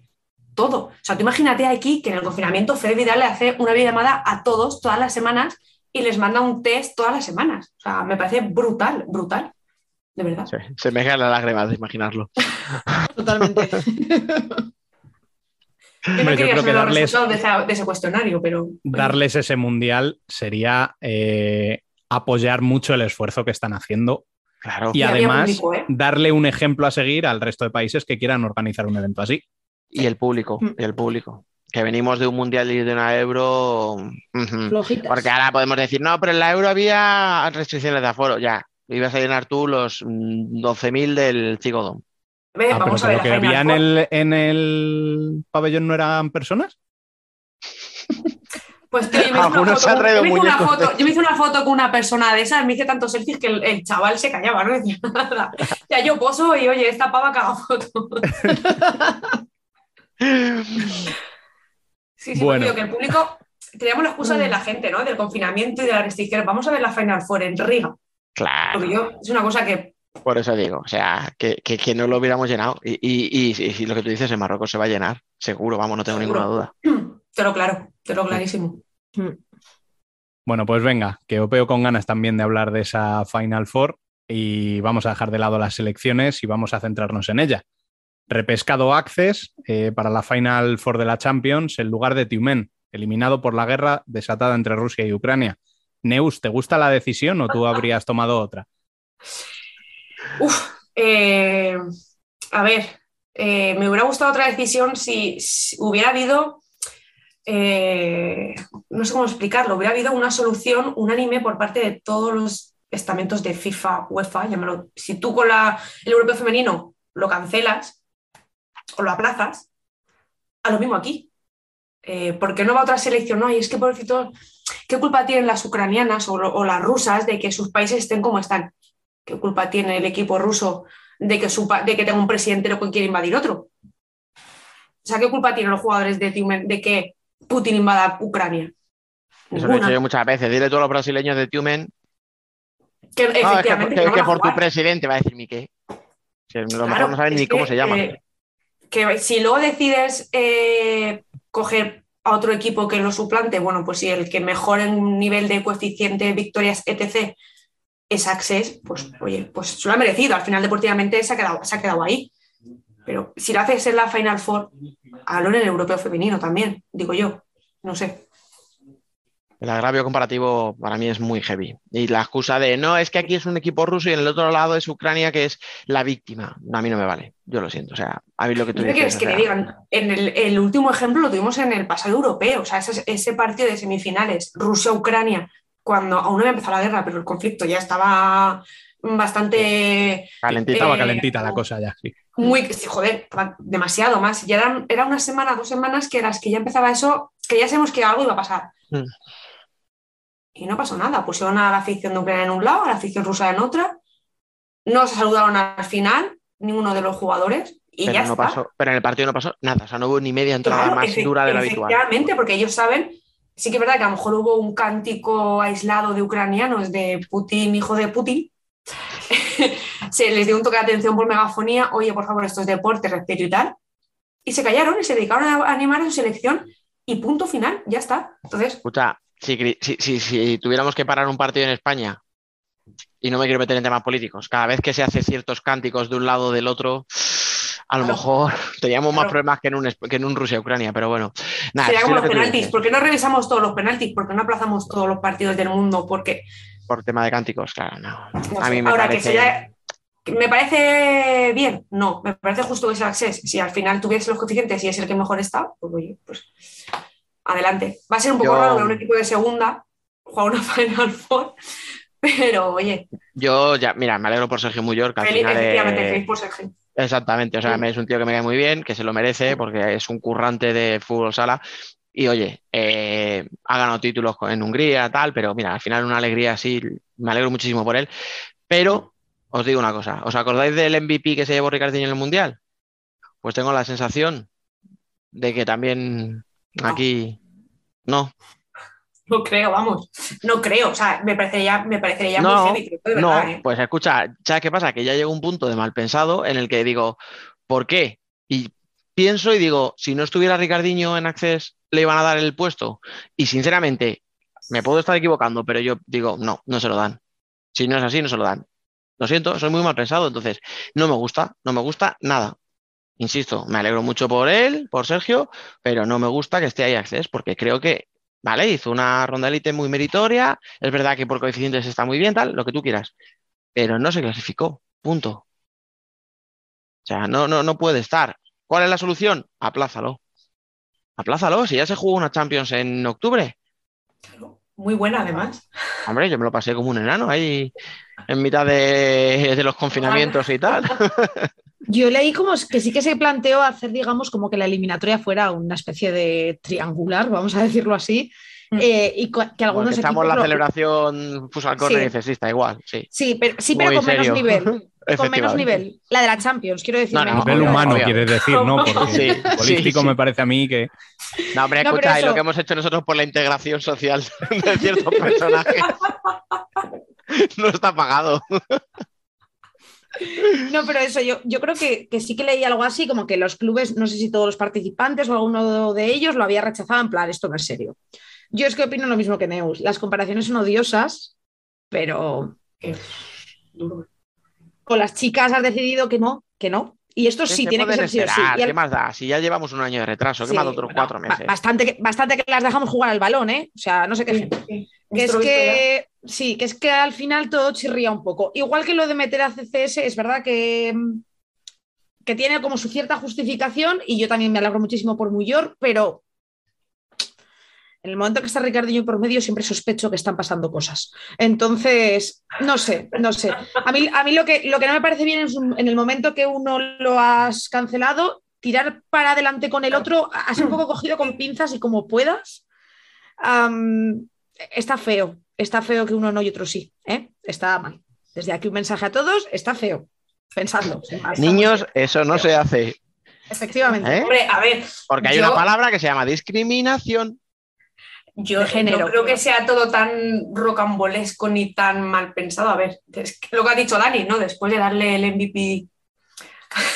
Claro, es que, o sea, Sospe- Sospechoso. MVP. Sospechoso MVP. ¿sabes? Con lo que hizo. Pa- Pani todavía está limpiando la, la estantería de su casa diciendo esto va a quedar aquí precioso, ¿sabes? Es Pobrecito. que. Tío, qué Me pena me, dio. imagino, de hoy me ha dado pena, pobrecito. Qué pena me dio, de verdad te lo digo, ¿eh? Yo me quedé blanca. Yo, yo dije, esto, pues, ¿qué broma es esta? Ahora sale. Bueno, pues si veis el silencio, si, veis, si llegáis a estar en el pabellón, ese silencio que se hizo cuando dijeron que se llevaba Ricardinho, es que nos quedamos como diciendo, eh, es coña, o sea, no puede El ser. silencio verdad. acusado, el silencio acusador. A veces el silencio acusa más que las palabras. Yo creo que nos quedamos todos blancos cuando vimos aquello. Yo decía, ahora salen con el ramo y el muñequico de la gala inocente inocente, que era broma. No, Que lo tienes que devolver. ¡Ah! ¿Veis? ¿Veis? Y queréis que no sea mal pensado. Iba a decir, que- iba a ser muy cruel, iba a decir sí, como el pozo a la final es "Mm, que sí, pero no. Uy. Uh, bueno, eh, creo, Es que creo que. Que vamos a cortar esto aquí antes, antes de que alguien acabe sintiéndose ofendido. antes de que nos denuncien. Llamadme loco. pero- Si alguno nos ha sentido ofendido durante la última hora, algo hemos hecho mal. Hombre, a ver, yo no creo que sea tan, tan porque estaré, no sé, quiero, quiero pensar que no, de verdad te lo digo en serio, sinceramente, quiero pensar que no. No sé, Bueno. pero claro, pasan tantas cosas, Yo no me juego un café por nada. No sé. Yo tampoco. A ver si lo voy a perder, que soy pobre, lo que me faltaba. Me ya solo faltaba que ganaran y se metieran en la final. O sea, que no, ni de coña, o sea, imposible. Pero coño, todo se sabe. Bueno, eh, Neus, Noé, yo creo que ahora sí vamos a cerrar el debate, que llevamos aquí un buen ratito, se nos empieza a hacer tarde. Eh, os agradezco muchísimo vuestra presencia esta semana tan atípica y os, deseo que, y os deseo que paséis una gran Semana Santa y si es posible, que descanséis, que nos conocemos. Bueno. Bueno, a mí me han dicho ya el planning de Semana Santa y, no, me tengo que ir a disfrutar de mi Semana Santa en mi pueblo, a, no a descansar, pero a no descansar. Pero oye, bienvenido sea. Ya con fútbol sala, en Semana Santa un poco de aquella manera, pero oye, lo disfrutaremos. Y nada, que perdone por las chapas, pero es que, tío, hoy me lo habéis puesto a huevo para que no me calle.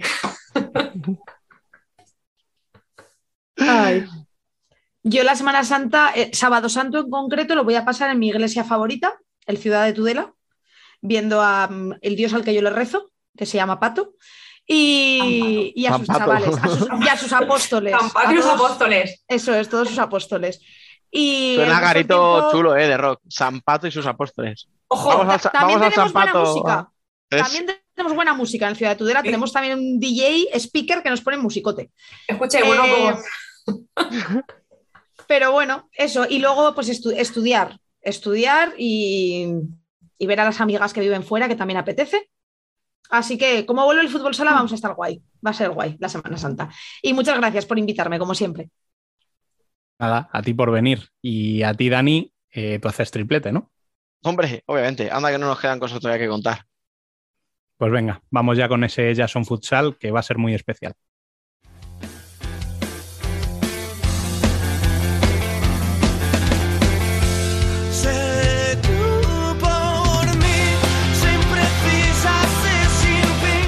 Nosotras también somos futsal.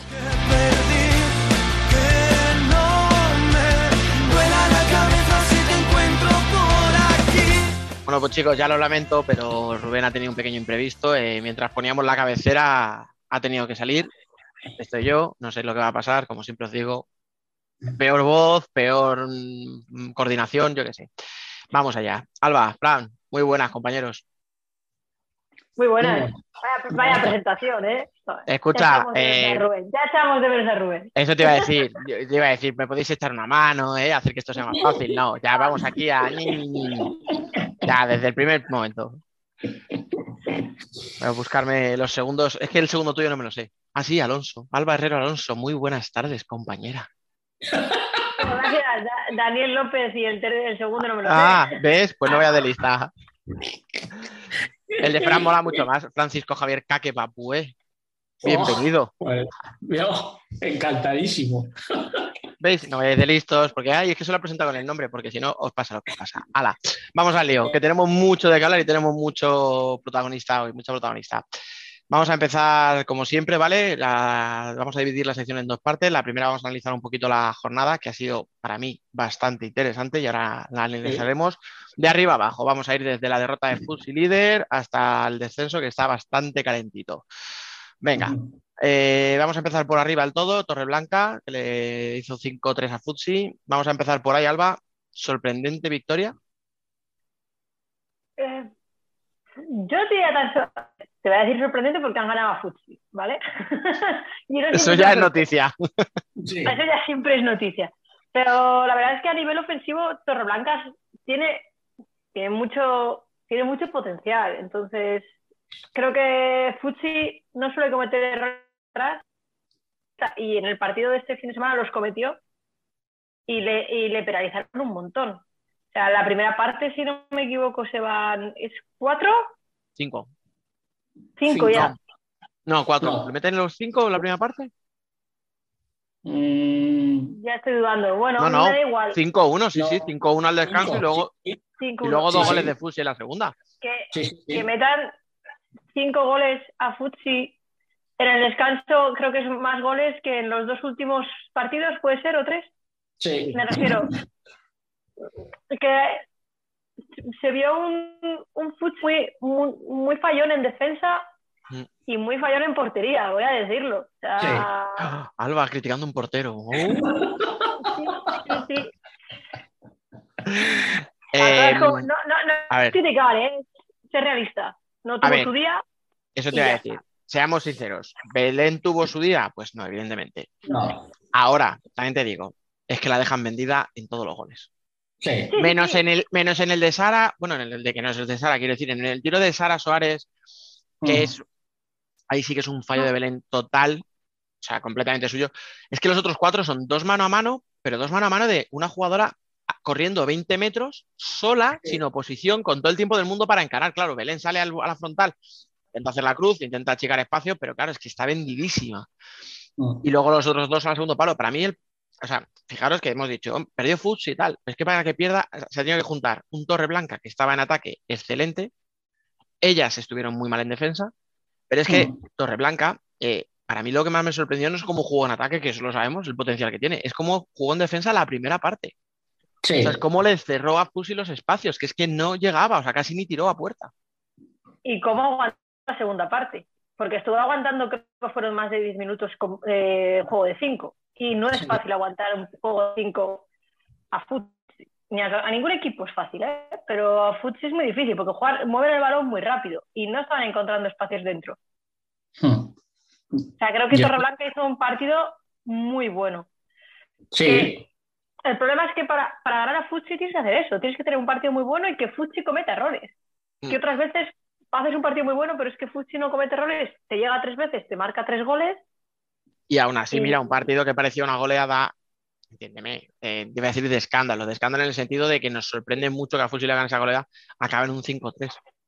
sí. Que yo lo dije, en un momento del partido dije, cuidado que si el 5-3 llega un poquito antes, tenemos lío.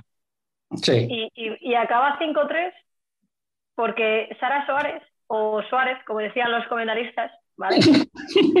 Vamos a pasar mejor de ese tema porque Paró lo que no estaba escrito. O sea, paró Mm. todo. Sí, sí, sí. ¿Tú cómo lo viste, Fran? que- A mí, yo, es que me- yo creo que Torreblanca hizo un partido de 10 y Fusi un partido de 4 o 5. No llegó ni a la probado. Porque luego la segunda parte, sí, estuvo mucho mejor Fusi, pero es que tampoco fue, fue un agobio, pero agobio sin, sin muchas ocasiones de gol. O sea, fue un agobio más territorial que, que otra cosa. Porque hasta que no salieron de 5 Sara, tampoco es que hubiera intervenido mucho. No, no, no. Pero yo ahí le pongo más méritos a, como dice Dani, a la defensa de Torreblanca Sí, que sí, al mal hacer de Futsi, ¿eh? Sobre Es todo, que sobre todo por sorprendente, ¿eh? porque para mí Torreblanca no es un equipo que defienda muy bien. No, es que, esa- es que ese es el de la cuestión. Y está fallando, ¿eh? En, en defensa muchos partidos. Sí, por eso te digo que a mí me pareció. Yo vi a un Fusi la primera parte sin ideas. Aparte de que eh, el defensa estuvo fatal y sin ideas en ataque. O sea, atrás mal y sin ideas en ataque. Y en la segunda, yo creo que jugó más con corazón que con cabeza. Sí, sí, al final eh, la primera parte, o sea, ¿cuántas ocasiones claras tienen? Poquísimas, por no decir casi ninguna. Y el gol, al final el gol que es, el gol es lo de siempre, o sea, es Anita Luján desbordando en banda y María Sanz metiendo. O sea, quiero decir, no, no, la fórmula de la Coca-Cola la no. Claro, o sea, No descubrieron la penicilina. que por cierto, vaya partidito se marcó Anita Luján. O sea, en la segunda, sobre todo, dijo, vale, dejarme el balón, anda, que ya lo saco yo de aquí atrás. Uf. O sea, Creo que no es novedad. no, Yo no, es de estas cosas que dices, que- qué pesado eres ya, pero ¿qué quieres que te diga? O sea, Yo sigo diciendo que en partidos así, esa es la única que veo que coge el balón y, y venga, darme el balón, que yo salgo de aquí. Que se echa el equipo a la espalda. Sí, Sí, sí, que lo intenta una y otra vez. Mm.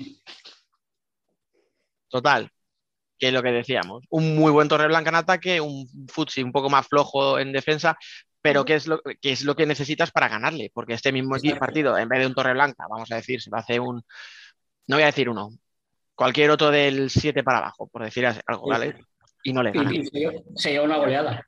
No, o, o pasa lo de la semana pasada contra Rayo Mm. Majadahonda. Buen partido sí, por la mínima, pam, pero al final se lo lleva Fusi.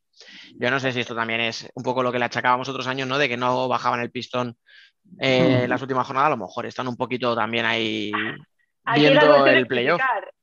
No, no, no, no. No, no, no, no, escucha. que- que te a mí entiendo, me ¿eh? parece Que perder en ¿eh? Que Melilla no es un drama. No, No, no, para nada, para nada. Eh, escucha, siguen, siguen sacando cuántos puntos a la burla. ¿Diez? siete, siete. siete. Siete. Perdón, siete. Siete. Va, es siete. eh, Escúchame, sí, Mira. con un partido menos, pueden ser cuatro. Da igual. Vale. Con las pocas jornadas que quedan, ¿cuántos tropezones como estos pueda tener Fusi? Yo creo que no se va a clasificar para el playoff, fíjate lo que te No, efectivamente. Escucha, venga, ya me ha puesto el cebo, va, vamos a seguir con, el, con los playoffs. Estamos ahí que si el tercer, el cuarto puesto, que si quién entra, que si quién entra. Bueno, vamos a ver cómo está la jugada. Móstoles, Sí, eh, la ha que, cagado. que perdió por la mínima, pero para mí ya está Fran en modo hater otra vez, como siempre. Perdió por la mínima con Burela, remontando Burela, que además Sí. esas sí que venían un poquito enrabietadas por la eliminación de la Copa Galicia De la Copa, de la Copa exacto. Asunta, como, perdón, ¿cómo se llama? Que no me acuerdo ahora cómo se llama. Vale, Móstoles pierde, baja al cuarto puesto, sube Pollo. Ahora analizamos en los playoffs. Primero, el partido, Fran, ¿cómo lo viste? Primera parte de Móstoles y la segunda de Burela. Es que yo, es que, a ver, con Burela y con Fusi no puedes hacer solo 20 minutos bien. Tienes que hacer los 40, porque en la primera parte el baño de Móstoles fue, o sea, antológico. O sea, Móstoles jugó muy bien. Pero claro, en la segunda, es que yo creo que le tiraron a Yoshi cuatro tiros en la segunda parte, si llegaron a cuatro. Y claro, si estás 20 minutos defendiendo, pues Burela al final te va a marcar. Y eso es lo que fue, porque uno de los goles de córner, es que uno de los goles de córner es... O sea, hay un Es un desajuste terrible ahí. Sí, sí. Eh, Y, y el, y el de falta... El del igual, empate. El del empate Sí, es terrible. Y la falta, yo creo que es mala la falta. la barrera. Pero yo también lo creo. Pero desde la perspectiva que está la cámara, igual no, ¿eh? O sea, claro, a mí me parece porque es impresión, un tiro que tan, no sé, ¿sabes? No, no me da la sensación de que pueda entrar por donde entra, pero Bueno, sí, también digo que es un tiro de ale de paz, que no suave, digo. Ya. Mira, yo creo que, yo creo que Móstoles metió el fallo la semana pasada con, con Alcorcón. mm, cometió- Ya, pero al ahí. final, pero al final juegas en casa de otro equipo que también se está jugando todo. O sea, Ya, pero yo creo que cuando una vez que consiguió el empate, se conformó con el empate. Y yo creo que ahí fue donde cometió el fallo. ya, no sé. Bueno, Ya, pero este, en este partido ibas ganando, ¿eh? Este fin de Sí, sí, semana. sí. No, a ver, de este todas sí. formas, escuchar, eh, yo creo que Móstoles es otro equipo tipo Torreblanca. O sea, ataca mejor que defiende. Sí, no, eso está Pues así. claro, o sea, Sí. eh, entonces que si hemos dicho Torreblanca le gana a Futsi porque hace una defensa que no suele hacer, a Móstoles pues le pasa lo habitual, que es que en defensa flojea en ocasiones y un desajuste, pues, pues pum, va, para adentro, empate. Sí. Otro desajuste, lo que sea, pues pum, dos, tres. Y, y ya Sí. Burela ahí dice, ya hasta aquí hemos jugado. O sea, Sí, sí, sí. aquí se No, acaba el partido. Burela salió en la segunda parte y dijo, venga, vamos. Y así fue. La segunda parte fue un agobio para Móstoles. Es que Burela tenía que salir así la segunda parte. Después del Claro. repaso que te ha pegado en la primera, o Claro. sales, aunque sea por es orgullo, salir así, o sales así o, o sales así. Mm, Ahí tuvo que haber, eh, ¿cómo, se, cómo diríamos? intensa. Lu- Lu- Lu- Luquiña ahí en el vestuario.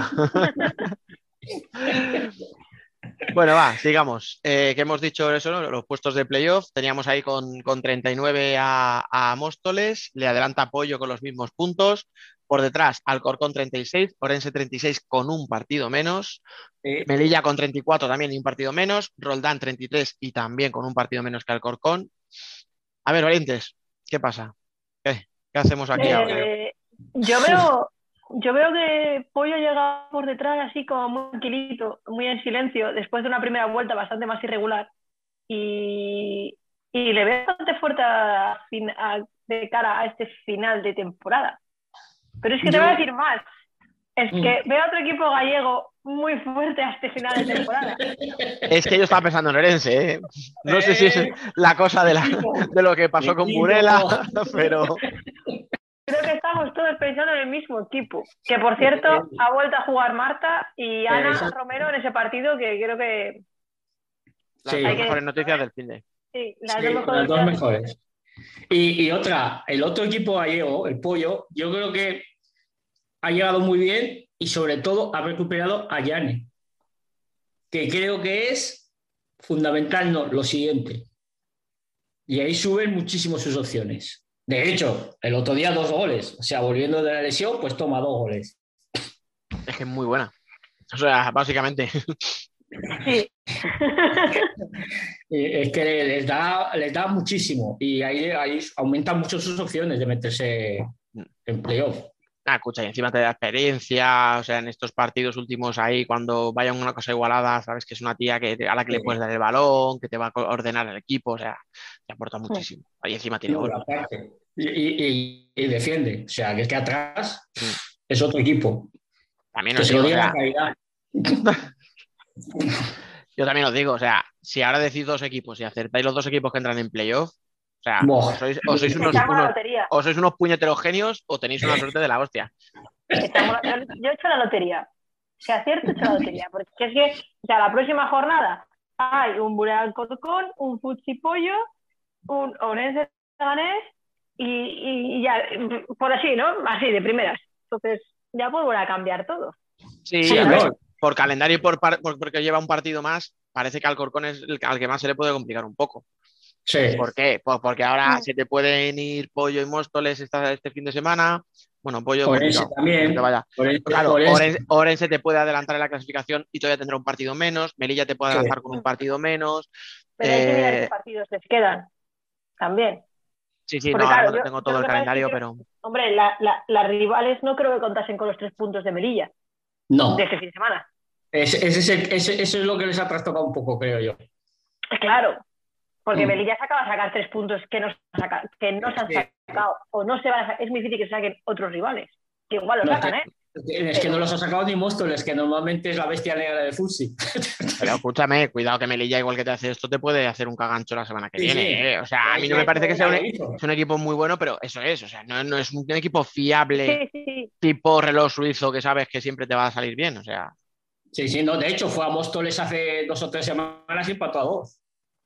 Ahí va, no. Móstoles no, a Leganés. A Leganés, por eso Ah. te digo que no es. Que no es... Mm. Pero yo creo que no le va a dar, y ya lo dije hace tiempo, que no le va a dar para llegar a meterse entre los cuatro primeros. Venga, el va. comienzo de temporada no ha sido bueno. Fran, Fran, dime dos, venga. Dos. La semana que viene, si te pregunto, seguro que me dices otros, pero ahora dime dos que entran. Va. Dos. Eh, yo, yo veía a Móstoles, pero pff, ahora pff, estos dos últimos partidos, yo pollo, pollo y Orense. Me voy a lo pollo, pollo de Orense, venga, Alba. Madre mía. No, no, sin mirar, sin mirar, sin, no mires clasificación. Suéltalo. Yo he soltado sin mirar. Pollo y Orense. Yo te voy a decir que. Morenín quiere una camiseta. El, el pollo no sé cómo se llama. Qué, qué sinvergüenza, macho. Madre mía, que se- Le voy a decir a Morenini a Cosío que te den la camiseta lo que yo te diga. Va, escucha, yo sí que me la voy a jugar. Yo voy a decir dos distintos, Móstoles y Torreblanca. Mostras y Torre Blanca. Sí. Venga, va, pues. Yo es que. Buah, eh, va. Eh, Ourense sí que le veo, ¿eh? Por dinámica. Pero, Sí. venga, Ourense es que. La voy a liar. Venga, va, Ourense, Ourense y Alcorcón. ¡Hala! ¡Vamos! Esa sí que no la habíamos visto venir, ¿eh? Intentando hacer amistades con Piru. Venga, va, chicos. eh, vamos a dejar la parte de arriba, vamos a la parte de abajo, que tenemos a las protagonistas ya esperando. Dos puestos para tres candidatos, en principio. Torcal 15, La Peña 16, Sala Zaragoza 18. No sé si dejarlo ahí, si meter también a Rayo Majadahonda, que tiene 21 puntos. A ver, primero, respuesta rápida. ¿Metéis a Rayo en el lío o creéis que se salva? A ver, Alba. Yo no le meto. Yo creo que tiene, tiene colchón y yo creo que es muy difícil que le vaya a, a- a- Me refiero, tiene colchón porque aunque le pase a Zaragoza sigue teniendo otro, otro juego más, o sea, Mm. merece otro puesto más. Entonces yo creo que yo no le metería. No, Fran. yo tampoco. Yo tampoco. Yo creo que las tortas se las van a pegar entre Sala, La Peña y Torcal. Vale. Peña, Yo- que este fin de semana, así muy rápidamente, comentar, perdón, Dani, ha empatado a dos a falta de tres segundos. ¿Y cómo? Que vaya a final de partido. Por ¿Y cierto, por cierto, otra jugada en un saque de banda que, Dios mío, Sí. cómo puede rematar. Primero, cómo puede rematar a una jugadora sola en la frontal del área y luego cómo puede mandar ese balón al palo. Sí. O sea, Sí, sí, pero ¿cómo, y cómo puede volver a matar otra jugadora? otra jugadora. O sea, sí, sí, sí. Ahí Roldán, o sea, esos dos puntos que ha perdido Roldán, vamos a ver si no se acuerda de ellos a final de temporada. ¿eh? Mucho creo que se va se a va a acordar. Sí, Sí, sí, sí. Vale, venga, segunda pregunta entonces. Torcal 15, Peña 16, Sala Zaragoza 18. ¿Veis alguno de los tres con capacidad? No voy a preguntaros quién se salva, pero ¿veis alguno con capacidad real para remontar y, y separarse o, o lo van a pelear hasta la última jornada? Venga, Fran. Yo creo el, el- que mejor dinámica tiene hasta ahora es Torcal. Es Torcal. Y si gana el sábado que viene, son tres partidos seguidos ganando. Y, y eso da muchísima moral, porque Sala Zaragoza es, capaz, es, un, es como una escopeta. Tan pronto hace pum, como se queda el gatillo ahí. ¿Cómo hace pan? Tan pronto hace pum como hace pan. La yo creo que le ha quedado clarísimo. Es No, que- no, no añado nada más. Me vale para titular, ¿eh? Sí. Eh, yo te Venga, voy a rápido, decir, Alba. sí, veo a, a Torcal como buena dinámica, pero yo creo que este puntito también a Peñas Pluses le va a dar mucho ánimo. Yo creo que hasta las últimas jornadas no se va, no se va a decir. Yo no veo que alguien se va, que ahora venga a la Zaragoza, gane tres partidos seguidos, no lo veo, No, yo tampoco. pero no lo veo. Vale, no, yo estoy con vosotros. Yo creo que no se va a separar ninguno, pero fijaros que al que más negro se lo veo es a Sala porque es el que lleva la tendencia más negativa por todo Sí. el extradeportivo, por todas las historias. Creo que está yendo para abajo. Torcal va, tiene un chute anímico después de las últimas dos victorias de la hostia. La Peña es un puntito que no hace mucho, pero bueno, es un puntito que de momento pues te acerca a, a- a dos. Yo Sí. creo que ahí, ahí va a estar la pelea. Pero Un bueno, puntito que además que rascas a final de claro, partido. ¿de que- qué manera? Eso es, que no, Sí. te lo, no te lo quitan. No te quitan dos, sino que tú salvas uno a última hora. Eso es. Mm. eh, Por eso yo en el por el tema anímico y por cómo pueden influirle lo que ha pasado y tal, esta jornada, yo creo que Sala va a ir para abajo y las Sí, otras dos van a, también. van a ir un poco. Ahora la cuestión es si les va a dar para sacar o no les va a una dar. victoria más. Exacto. Eso es. Ese, ese es el kit de la cuestión. Porque Bueno, es vamos que a- Sala, hay, hay mucho jaleo ahí. Mm. Y si encima no los resultados. No nos metamos, no nos metamos en el lío de Sala Zaragoza, Frank, que yo sé que te gusta, pero es que tenemos a las protagonistas esperando, así que vamos a No, presentarlas pero ya. no, no empezamos, no empezamos. Claro, vamos a presentarlas, venga. Bueno, pues es turno ya de viajar a Italia porque este fin de semana se ha disputado la Final Eight de la Copa Italia en la que se proclamó campeona el Città de Falconara. Perdón si lo he pronunciado mal, no va a ser la primera ni la última vez que lo haga. Eh, desde aquí le mandamos, por cierto, la enhorabuena a Marta Peñal- Peñalver, que se llevó el título. Pero bueno, al final el torneo era la excusa pues, para presentar a otras dos jugadoras que sí que han participado, pero no tuvieron tanta suerte como Marta y cayeron en, en cuartos. Una es catalana, la otra es riojana, una está viendo su primer año allí en Italia, la otra a lo mejor llega la década, no lo sé, ahora, ahora se lo preguntaremos. La primera de ellas es Marina Benete Montufo. Muy buenas, bienvenida. Hola, gracias. Bueno, eh, tú y yo, o sea, si contáramos eh, lo que nos ha costado estar aquí, eh, creo que nos haríamos un podcast tú y yo solos, ¿eh? Sí, sí, sí. Madre mía. Oye, ahora que han pasado ya varios días de la eliminación, así muy rápido, ¿qué sensación tienes después de cómo caísteis? Pues si te soy sincera, todavía no he dormido. Siguen mis 24 segundos detrás de la cabeza, 24, 24, 24. Muy duro. Ya me imagino ya. No quería empezar yo así un poco ya desagradable, pero es que, claro, o sea, es lo que tocaba, ¿me entiendes? Sí. Bueno, nuestra otra protagonista, decíamos, eh, vamos de la novela a la veterana, ya Sara Iturriaga, y tú muy buenas, gracias por pasarte por aquí. Muy buenas. Y sí, estoy ya casi a la décima temporada en Italia. Eso te iba a decir, eh, llegamos a las 10, así, ¿nos puedes dar la, la exclusiva nada más empezar? No lo sé, no lo sé. Ay, casi. No lo sé, no lo sé. Ahora es pronto y tengo muchos pensamientos que tengo que analizar todavía, pero no lo sé. Bueno, bueno, ahora, ahora llegaremos a eso. Eh, yo que te, lo que te voy a preguntar es, porque en tu caso la, la eliminación en cuartos no fue menos dolorosa, porque me imagino que caer siempre, siempre sienta mal, pero no fue tan puñetera, vamos a decir, ¿no? En última hora. Eh, Oh, ¿cómo, sí, cómo sí. fue? ¿Cómo- Te voy a decir que fue muy, en verdad te voy a decir que fue muy puñetera. Aunque no te lo puedas creer, fue muy puñetera porque, bueno, lo primero, enhorabuena a Marina porque hicieron un partidazo. Y, y hay que decirles que eso, que, que estuvieron ahí dándole guerra al mejor equipo de Italia, entonces enhorabuena. Entonces, por eso. Gracias. Y, y nosotras, pues, pues un, te voy a decir por qué desagradable, porque llegamos con el equipo a mitad servicio. Bueno, a mitad no, más, menos de la mitad. Eh, dos chicas con el, o sea, las cuatro, cuatro jugadoras que, que dan minutos, dos de ellas con, eh, con el COVID eh, y no pudieron participar a última hora.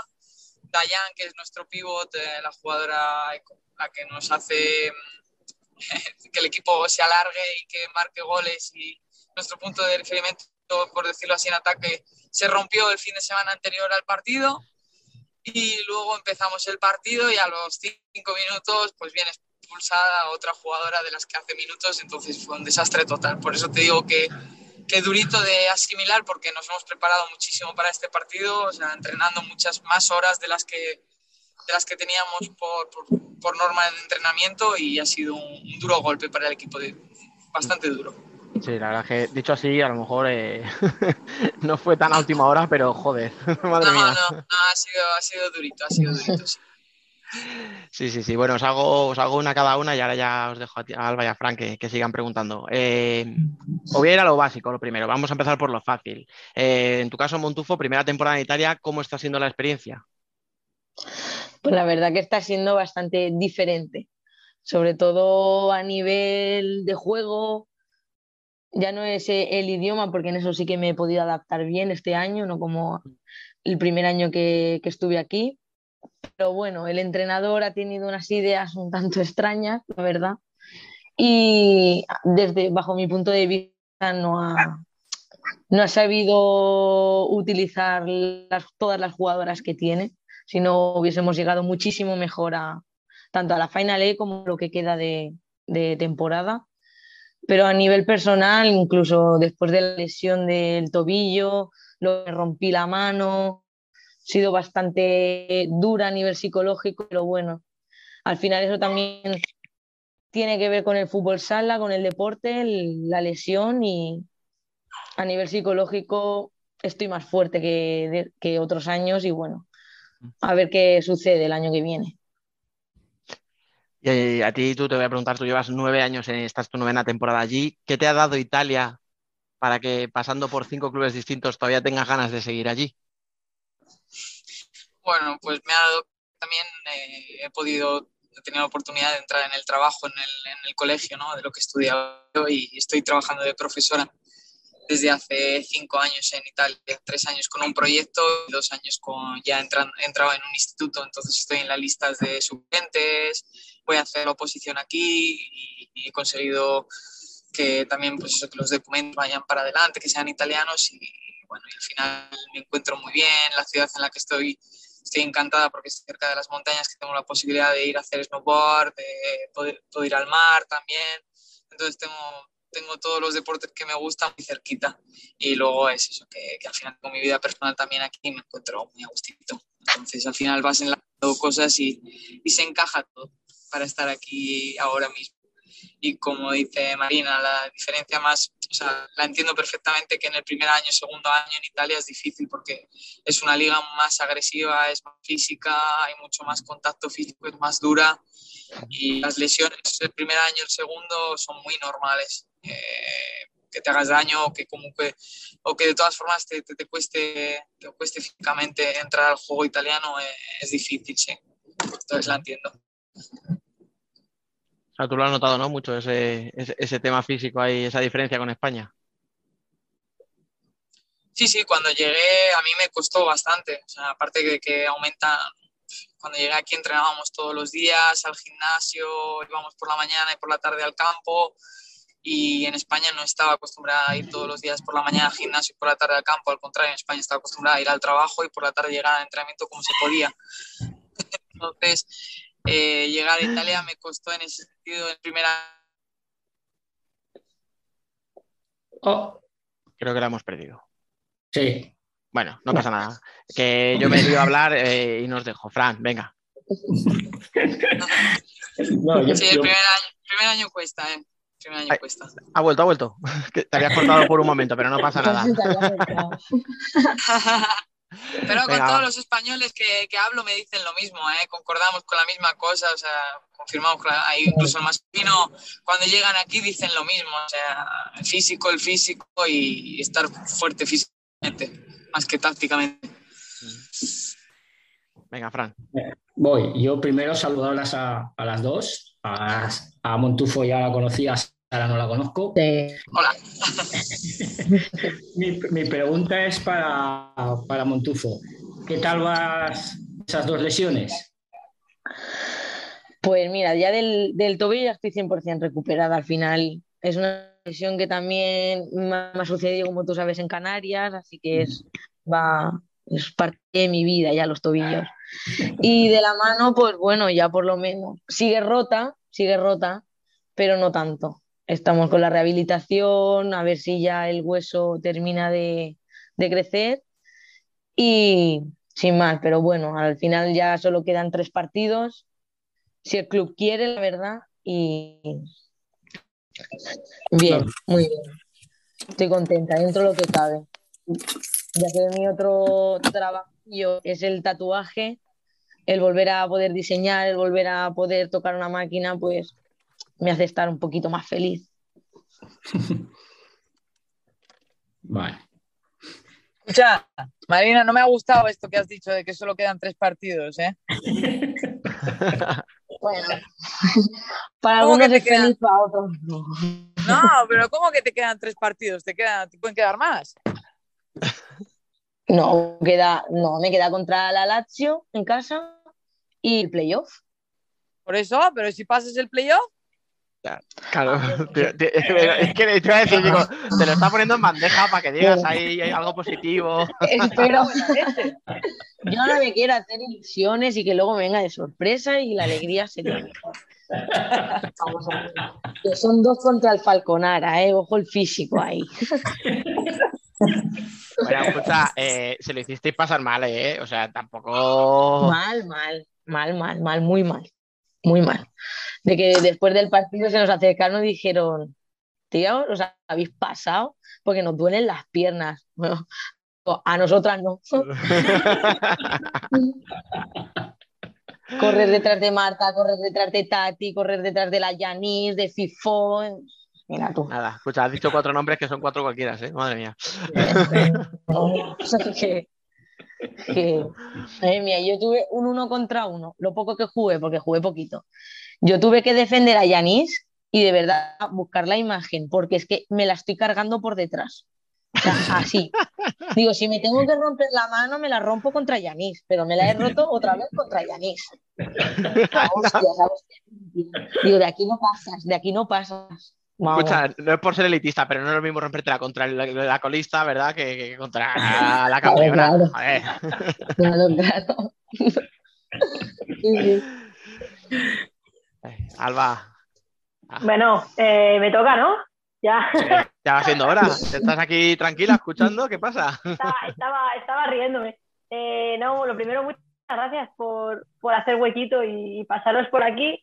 Eh, y yo voy a haceros una pregunta que la verdad es que no tengo, tengo que reconocer que no tengo mucha idea. ¿vale? Entonces, la pregunta, eh, ¿playoffs son los ocho primeros? ¿Son ida y vuelta solamente o también son a, mejor de tres? Ida y vuelta. Ida y vuelta solamente. El, el primero, el de, el de octavos, eh, es ida y vuelta. Y luego cuartos, semifinal, final, eh, eh, partido tres, tres partidos. Te sale el italiano solo, ¿eh? Yo lo siento, hablo muy español, entonces yo eh, lo, lo estoy pasando fatal. No, bueno, es, es- es normal, ¿eh? Es normal. Siento. Yo en, en- en par- en parte lo entiendo, ¿eh? Yo no hablo nada español, a no ser ahora con vosotros y con mi familia, y a veces saco el inglés directamente. O sea que, No, pero escuchar, eso es estupendo y eso es lo que tiene que ser. O sea, claro. quiero decir, pero estáis viviendo en un sitio y habláis 10 años ese idioma. sí, entonces es normal que hable italiano.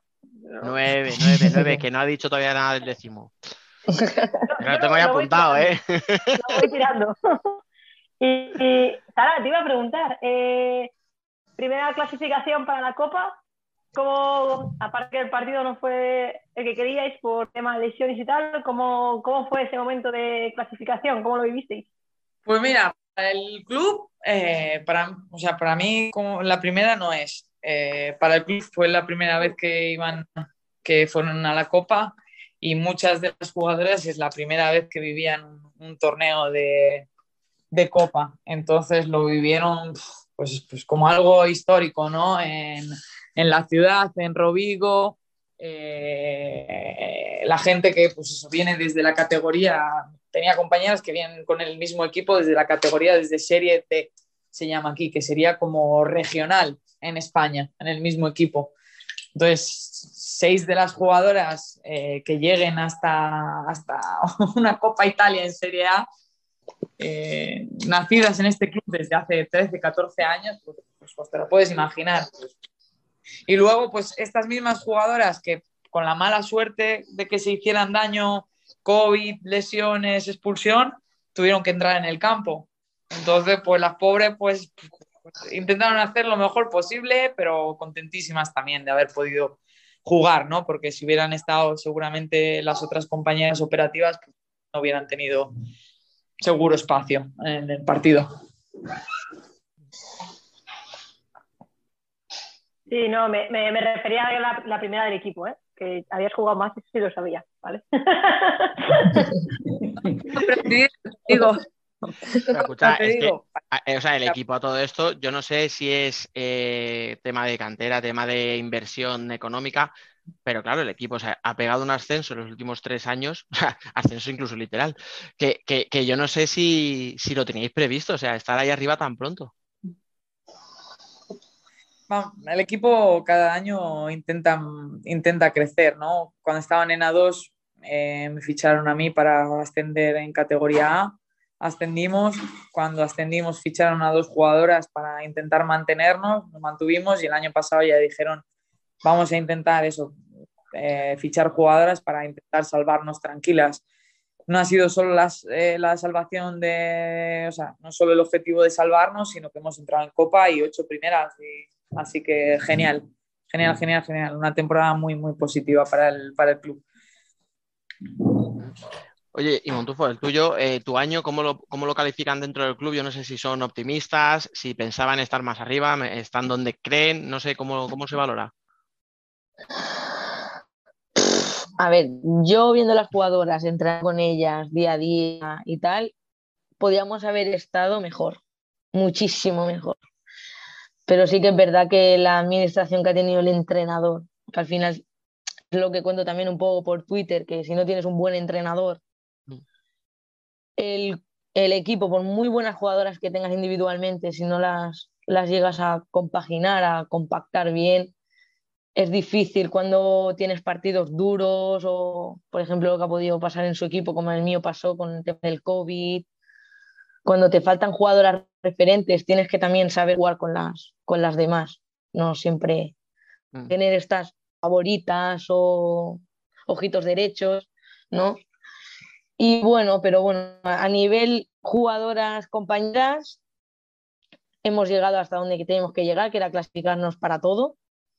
Y al final estar en, en una, en octavas o primeras da igual, porque mira cómo hemos peleado nosotras como octavas contra las primeras. Incluso State, que iba séptimo, también como ha peleado contra ellas en la final. Incluso la Lazio contra un gran sete. Al final la, la Final Eight es una competición que va a vida o muerte. Pero bueno, estamos contentas. Por lo menos hemos conseguido los objetivos y ya el club, no sé qué objetivos tenía, la verdad, en aspecto, porque unos dicen una cosa, otros dicen otras, porque hay mucha gente detrás de esto. Pero bueno, la mitad están contentos y la otra mitad al final son muy exigentes porque son personas que ponen mucho dinero en un club y podíamos haber llegado a más. Pero bueno, contentas, yo estoy muy contenta. Mi primer año y vivir todo lo que estoy viviendo, que es una experiencia, vamos, única y es una tremenda locura.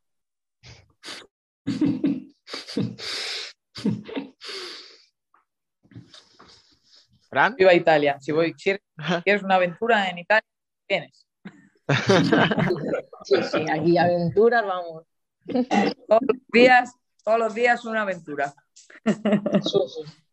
Oye, yo voy a caer en el topicazo, pero esto que hablan de que, o sea, que se dice, ¿no? Muchas veces desde fuera, que los presidentes allí son muy tifosi, que cuando las cosas van bien te adoran, pero cuando van mal, mm, si hace falta disuelven el equipo. O sea, decirme así, eh, ¿cuánto de verdad hay en esto y cuánto hay de mito? Yo creo que con la sonrisa de las dos. Yo si estoy. Son tres años que estoy en este club, ¿eh? Y este club es diferente. Yo lo digo siempre. Esto no, no es Italia. Granzete no es un club italiano. Entonces, eh, los otros clubes que, que- que he pasado, lo que habéis dicho es, es la imagen de, de Italia. ¿eh? Eh, no, no hay. No, no, no. o sea, y, y esto es una síntesis de lo, que está, de lo que estamos viendo en Italia siempre, de lo que yo he vivido en estos años. O sea, podría contaros maravillas. Podríamos estar aquí horas hablando de, de cosas extrañas. Te digo, tengo mucha suerte de tener un presidente que es un papá, eh, un presidente español casi, y que nos, nos trata como eso. No, no pensamos al dinero ni, ni se piensa al dinero, ni, ni mucho menos. O sea, no, no, no. No, es que es español, o sea, es que es diferente. Nuestro es totalmente diferente.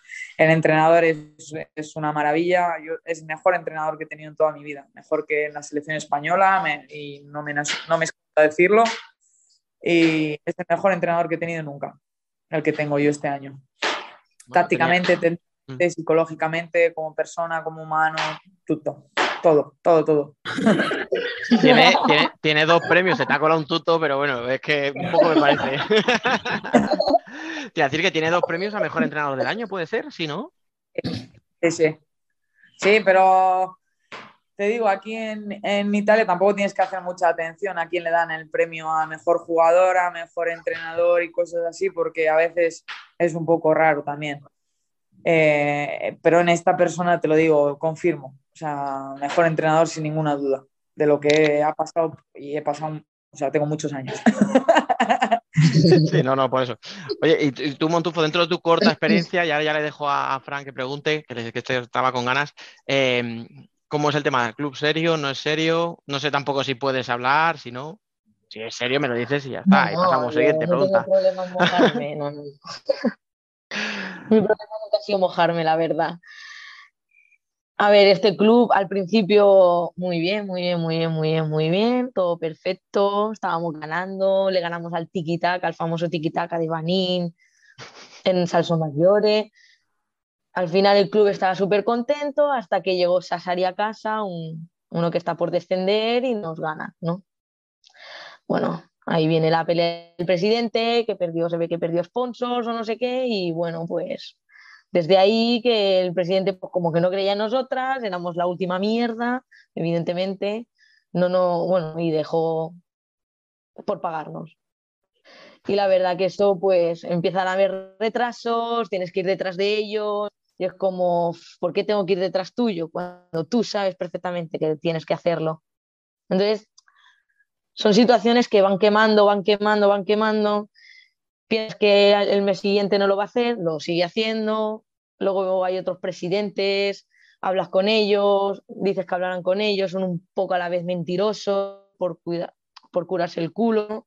Pero bueno, yo pienso y creo que hay equipos como el Gran Sete, ¿sabes? Que poco a poco pues, van aprendiendo, van, van viendo lo que se habla, lo que no se habla, ¿sabes? Fuera, tanto en España como Brasil. Al final las jugadoras entre nosotras tenemos comunicación, nos conocemos, porque es un, al final es un mundo sano, entre comillas. Y por su futuro, a veces hay clubes que lo tienen que hacer bien, porque si no saben que no, no van a llegar jugadoras. Y si llegan, terminan como terminan, quemadas y al año siguiente vuelan. Un club como Gran Sete lleva, incluso o sea, Iturriaga lleva tres años ahí, es muy difícil. Muy, muy difícil aquí. Yo no creo, no creo. En... Aquí en Italia, ¿eh? así como en España en comparación. Bueno, Pero bueno. también tenemos aquí nuestras cosas que lo Otra, sabéis otra vosotras de sobra, pero otra experiencia. y, bueno, yo he aprendido a Claro. ahorrar lo que no ahorro en mi vida. bueno, mira. Os lo Sí, sí. digo, ¿eh? Venga, Fran, dale. No, yo- mi pregunta era, ahora se va a quedar solo para Montijo, porque Sara ya nos ha dicho que tiene todo encaminado y va a seguir allí, prácticamente por lo que nos ha dicho. Le, la preguntaba para, para Montufo, o sea, ¿idea de volver? ¿Cuándo? A ver, eso siempre está ahí en la nube, que era todo un verano por delante. Pero sí que yo ya he hablado con, con De Marcos y evidentemente yo de- después de, de esta experiencia aquí en Vichele, aunque Vichele sea muy bonito, yo tengo ganas de volar, de seguir volando, pero es verdad que tengo como mi, mi cabeza dividida entre volver a España y seguir aquí en Italia. Sí que es verdad que quiero seguir viviendo la experiencia aquí en Italia, sobre todo después de vivir una Final Eight. O sea, es como que se me ha creado un sueño, ¿no? De volver a vivir esto y ser más participativa al final, ¿sabes? Con un equipo, un entrenador que confíe en mí y con más madurez. Al final solamente tengo 25, 26 años, no, no soy una veterana, veterana todavía, ¿no? Pero bueno, siempre Vale, está vale, el, no remarque la edad, que no hace falta. que algunos aquí no podemos molestar, pinchando, ¿sabes? ¿eh? Claro. Estaba yendo esto muy bien y ahora, Pincha. ahora nos vamos a enfadar aquí unos cuantos. Pincha No, que pincha, ¿eh? Es que yo le, mía. yo le pregunto porque yo tengo mi pedrada. Mi pedrada de que quiero ver jugar juntas a las Benete. Ya, ya. Ya, ya, ya. Y luego, a ver, luego está ese sueño, evidentemente, de volver a jugar con mi hermana. Yo sé que si vuelvo a España va a ser para jugar con ella, si no, ¿para qué vuelvo? Pero escucha, no, no, no, escúchame, tú, tú sabrás lo que haces, ¿eh? O sea, sí, evidentemente si te llaman Móstoles y la oferta es buena, vas a decir que sí. Pero tú sabes el coñazo que nos puede dar Fran como marque tu hermana un fin de y tú no. O sea, de verdad, yo no sé si tú estás preparada, pero yo no, ¿eh? O sea, Y a mí, a mí, que la hermana pequeña por delante, sí. sí. oh, oh, oh, oh, que, que es muy pesado, ¿eh? Que es muy pesado.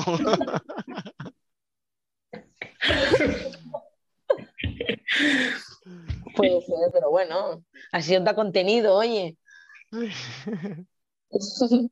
No, no estamos preparados para eso. ¿eh?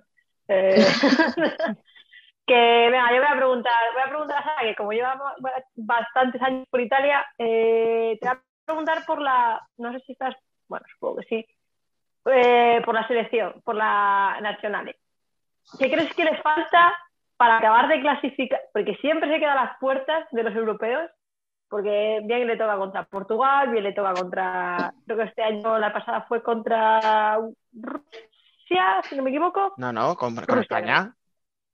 Uy, España, uy, vale, no, madre mía, vale, no, no. Vale, a ver, venga. Escucha, vale, como no pudimos verlo en la tele porque no hubo ni un solo streaming, tampoco vamos a ponernos a Eso pero es. vamos, ¿eh? Vale, ¿qué- no, a ver, ¿qué crees que le falta para acabar de ser esa cuarta selección? Uf. Eh, Si lo supieras, era seleccionadora, ¿no? no, no, no. Es que te puedo decir muchas cosas. Eh, la seleccionadora. Ah, no, espera, que eso no lo puedo decir. Eh, le falta jugadoras.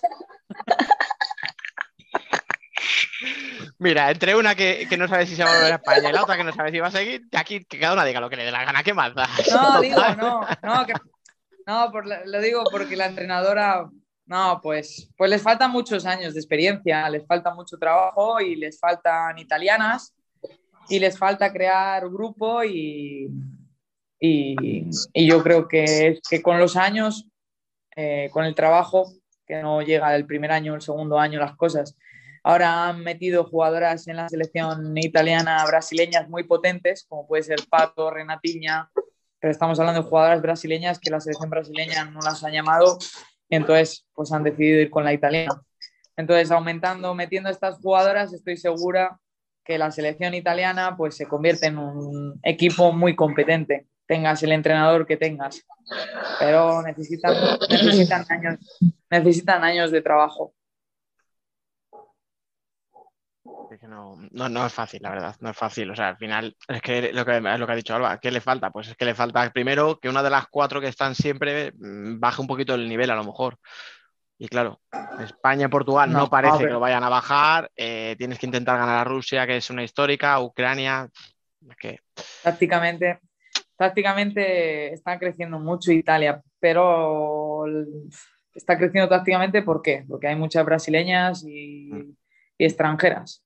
Las italianas pues se están adaptando, están creciendo poco a poco. Necesitan años de trabajo. Y es que no, no hay jugadoras italianas jóvenes, menos en la Lazio, que están trabajando muy bien con las jóvenes. Los demás equipos no, no están metiendo jugadoras italianas fuertes. No, a lo mejor otra solución sería hacer una Eurocopa de 8, llamadme loco, pero claro, lo he visto muy difícil. Pues oye, En fin, es que, si es que no me voy a calentar, venga, no me voy a calentar. a loco, loco, ¿no? claro, o sea, eh, ya ves tú, ocho equipos en una Eurocopa, ¿eh? Como si fuera, ¡fua! ¡Qué locura! Mejor no tocar ese tema. Eh, no, dicho esto, vamos a ver quién entra en la Euro por, por Rusia. Pero parece que sí que puede ser Italia, precisamente. O sea que a lo Ah, mejor también eso le puede dar un espaldarazo, ¿no? El verse ahí en una situación así. Ay, te digo, eh, te digo, como te he dicho antes, o sea, la selección italiana con, con, con, el- con la ayuda de las jugadoras brasileñas que, que han metido ahora es otra Mm. selección, eh. O sea, es diferente. O sea, Bruna, Bruna Borges se ha recuperado, tienen a Pato de pivot, tienen a Renatiña, simplemente las cuatro brasileñas que metes en campo, Ana Carolina como portera, son brasileñas que metes en fuertes, fuertes, fuertes. O sea, es otro equipo al que habéis, habéis visto en, en estos años hacia atrás. ¿eh? Oye, Dimon Tufo, si, te, si te- te dicen que te nacionalices, de repente te encuentran una bisabuela italiana, ¿tú qué dirías? Mira, ¿eh? Mira, a ver. A. Se- un luego se encuentran las Benete, luego se encuentran las Benete una contra la otra, como Rafiña y como Rafiña y el otro. A mí ¿Ves? me ¿Ves? gusta, seguro. Buah. Escucha, con, con- con eso te llenamos tres programas nosotros, ¿eh? Con lo que nos gustan estas cosas así. Venga, Fran, la última para cada una, porfa, por tu lado. No, yo no, yo eh, más que pregunta es que con todo lo que nos ha ido dejando de entrever Sara, tenemos que hacer un podcast solo con ella. O sea, para que nos cuente aventuras italianas, ¿no? Capítulo, capítulo 1. Total. Ah, es muy divertido, es divertido, ¿eh? Estar aquí. Al final te ríes por no llorar.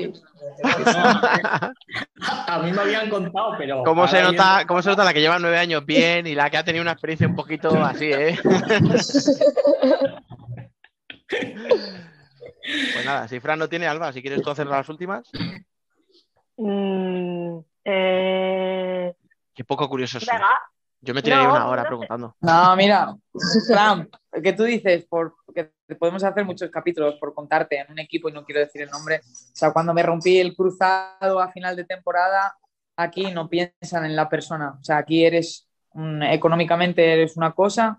Si tú no Mm. funcionas, a mí me da igual que te hayas roto el cruzado, que te hayas roto la mano, que te hayas roto la cabeza. Tú te vas de mi equipo y no me interesa nada de tu cruzado. Mm. O sea, por deciros la síntesis de lo que puede ser Italia a modo de fútbol sala si tú no entras en un equipo que te trate bien. Por eso Pues les digo muchas veces a las españolas que vienen en, en Italia, tener cuidadito donde vais, porque muchas veces venden humo al inicio de la temporada a los presidentes porque son muy bravos, son, son italianos, ¿no? O sea, al final te, con- te conquistan. Entonces hay que tener cuidadito donde vas y lo que te venden y lo que te prometen, porque, porque no hay médicos, no hay fisios. Joder. En poquitos, en poquitos equipos hay un fisio o un médico que no esté comida a la cabeza psicológicamente del presidente o del entrenador para que te la giren ahí, para que tú no tengas. O sea, yo he visto resonancias con el cruzado roto de, de una compañera mía y el fisio que era amigo del entrenador decirle no, no tiene nada y meterla en campo. Entonces yo decirle a mi compañera, Total. mira, yo, yo conozco la resonancia de un cruzado roto y tú tienes el cruzado roto y menisco destrozado. Y, lo que, y yo, si fuera tú, me piraría a España para curarme. Lo primero que tienes que hacer es irme a España. Entonces, yo estas cosas le he visto en Italia. Eh, por suerte te digo, en el club que estoy, no hay nada que ver con lo que es Italia. Por mucha suerte. O sea, esto es otro mundo en el que estoy yo.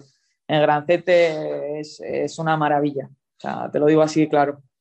M- No, no, menos no, eh. mal, menos mal por un lado, pero qué duro, ¿eh? Por el otro. o sea. Sí. Pero es eso Ese que podcast, ese con Sara hay que hacerlo, ¿eh? ¿Mm? Ese podcast, ese con Sara hay que hacerlo. Bueno, conmigo, conmigo y con muchas más, con C. Gallardo, con Leti Cortés, o sea, Sí. tenemos aventuras para contar aquí. Que os podemos dejar, nos vamos, ¿no? Y nos hacéis el programa tranquilamente. Simplemente nosotros iniciamos sesión, nos quedamos, nos, ah, nos silenciamos. Escucha, co- como en la universidad de oyentes, nos quedamos de oyentes, ¿no? Oye, y hablando de esto tiene- de. Sí, Tiene perdona. sus cosas bonitas, eso, por eso estamos Ah, aquí. sí. Por supuesto, por supuesto. Que, no, te voy a preguntar a ti, Marina, hablando de las lesiones y tal, tú que has pasado ahora problemas físicos y tal, ¿cómo ha sido el club en eso? O sea, eh, igual que lo que estaba contando ahora Sara o, o bien. Sí, sí, no. Yo llegué a jugar tres partidos con la mano rota, sin Sí. supervisión, sin nada. Y lo mejor de todo es que ya después de estar diciendo, oye, que me duele, que me duele, con la mano, el, el hueso este de aquí, como veis, ni me sale, o sea, no, no sobresale, porque tengo aquí roto. Me lleva el presidente al hospital porque yo ya digo, o me llevas o me voy yo. Me lleva a un hospital, me hacen la, radiografía, ¿no? Y lo mejor de todo es que me dice el presidente, es que tenías dudas de que estaba roto. Y yo, ¿Qué yo tenía esperaba? ¿Que te lo curases tú sola, dándote un golpe con la pared? O... Digo, pero ¿qué me estás diciendo, tío? Que llevo tres partidos jugando con la mano rota. Es verdad que no tenía un dolor fuerte, que incluso yo a veces suelo exagerar un poco el dolor, soy un poco dramática, que incluso lo hablaba con mi hermana, ¿sabes? Porque mi hermana siempre me decía, ah, Marina, que mucho te quejas y luego poco tienes, ¿no? Pues tú, el, el único día que no, o sea, la única lesión que no me quejo, pues toma, está rota. Joder, madre mía, madre mía. Y encima me vino el presidente y me dijo que si tenía dudas, pues, pues obvio que tengo dudas porque no tengo dolor, tú tampoco me supervisas. Sí que es verdad que nosotras tenemos un fisio, no es un fisio que siempre está con nosotras, tiene una clínica. Incluso él nada más palpármelo, antes de hacerme la radiación me dijo que estaba roto, pero claro, si a un fisio no le pagas, evidentemente no va, no va a hacer su trabajo con nosotras. No. No, La manía que tiene la gente de cobrar. Ita- Las españolas o las extranjeras aquí nos quedamos como tontas, pero los italianos no se quedan, ¿sabes? O sea, no, no trabajan, no les pagas. Pues eso, Ay, jugué los tres partidos y aún así me pusieron el yeso solamente dos semanas, porque no había material en el hospital, no había material. Dejémoslo ahí. Es decir, porque ellos no querían o mi presidente no quería que hubiese material. Me pusieron medio yeso, yo acabé muy agobiada de ese medio yeso porque al final me molestaba, me... era súper incómodo y pedí una férula, ¿no? Al final también la férula te deja lo que viene siendo la mano totalmente Sí. y puedes entrenarte, te lo puedes quitar, te es verdad que la recuperación es más lenta, pero bueno, tienes vida, ¿no?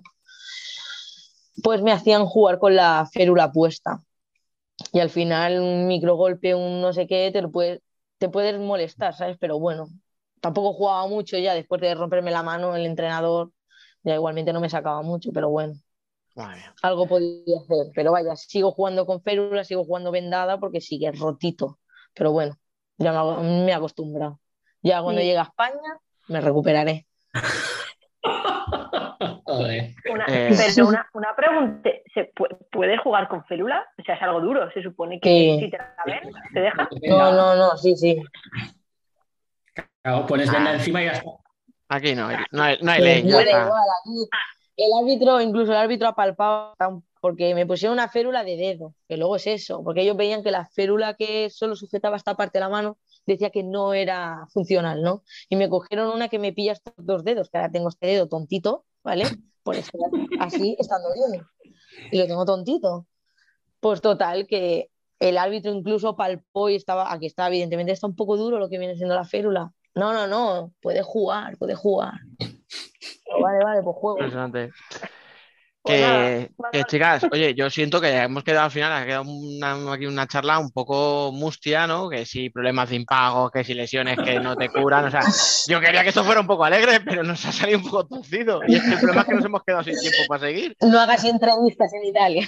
No, no, nada, nada. La próxima vez me voy a ir yo que sea a sitios más alegres. Joder, yo pensaba, no, pero bueno, que nada, es yo, que yo os invito, eh, yo os invito a Grancete. Aquí se está muy bien, así que cuando queráis venir, me la apunto. venís a verme, que se está muy bien. Apuntamos, ¿eh? Apuntamos.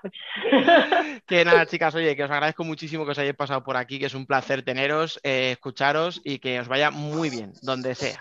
Pero muy bien. Muchísimas gracias a- por el invito a vosotros eh, y que os seguiré. Ahora que os conozco un poquito más, os sigo. Gracias, muchas gracias. La verdad que la espera ha valido la pena y me lo he pasado súper bien, me he reído muchísimo, la verdad. O sea, hacéis las entrevistas súper amenas. O sea, se te van los nervios en dos segundos. Yo sobre todo desde que veo la cara a Kake, la verdad. Hace- Poco para la para lo que se merece. Me hace recordar buenos momentos que pasamos en Canarias, pero bueno, espero estar en otro podcast, en otro vídeo, en, en otro contenido y espero que esa vez sea con un par de goles más detrás. Seguro, seguro que sí. Escuchad, si es que eh, yo siempre lo digo, eh, en 2050 desclasificaremos como la NASA, ¿sabes? Los off the que se graban y saldrán cosas. Pero no solo hoy, ¿eh? O sea, esto es una cosa. Yo lo siento por la gente que se lo pierde, pero. mm, si, lo que escuchan les gusta, no se imaginan lo que hay después. O sea, así que nada, insisto, muchísimas gracias, chicas, por pasaros y que os vaya muy bien. Y a vosotros dos, sinvergüenzas, eh, os quiero mucho, pero venga, iros a dormir que es muy tarde. Eso es. Muchas gracias. Hala. Un saludo. Te esperamos en Italia. ¿eh? 105 programas después, seguimos grabando con la ilusión del primer día, con invitadas tan ilustres que nos hacen recordar que el futsal femenino no solo existe, sino que está más de moda que nunca. Esperamos que todo el mundo se suba a esa ola, porque siempre hay sitio para uno más. Esperamos que hayáis disfrutado del programa, sea en casa, en la playa, en el pueblo, entre procesiones o desconectando en lo alto del monte, porque al final de eso se trata el podcast, de haceros pasar un rato agradable y de acompañaros sea cual sea las circunstancias. Gracias por estar una semana más ahí. Nos vamos, no sin antes recordaros, como siempre, que podéis seguir la actualidad en nuestras redes sociales. También podéis leernos en nuestra web, futsalcorner.es, vernos en nuestro canal de YouTube y charlar en el mejor debate de Telegram, donde ya hemos superado el centenar de personas. Volveremos el martes que viene. Hasta entonces, y como siempre, sed felices.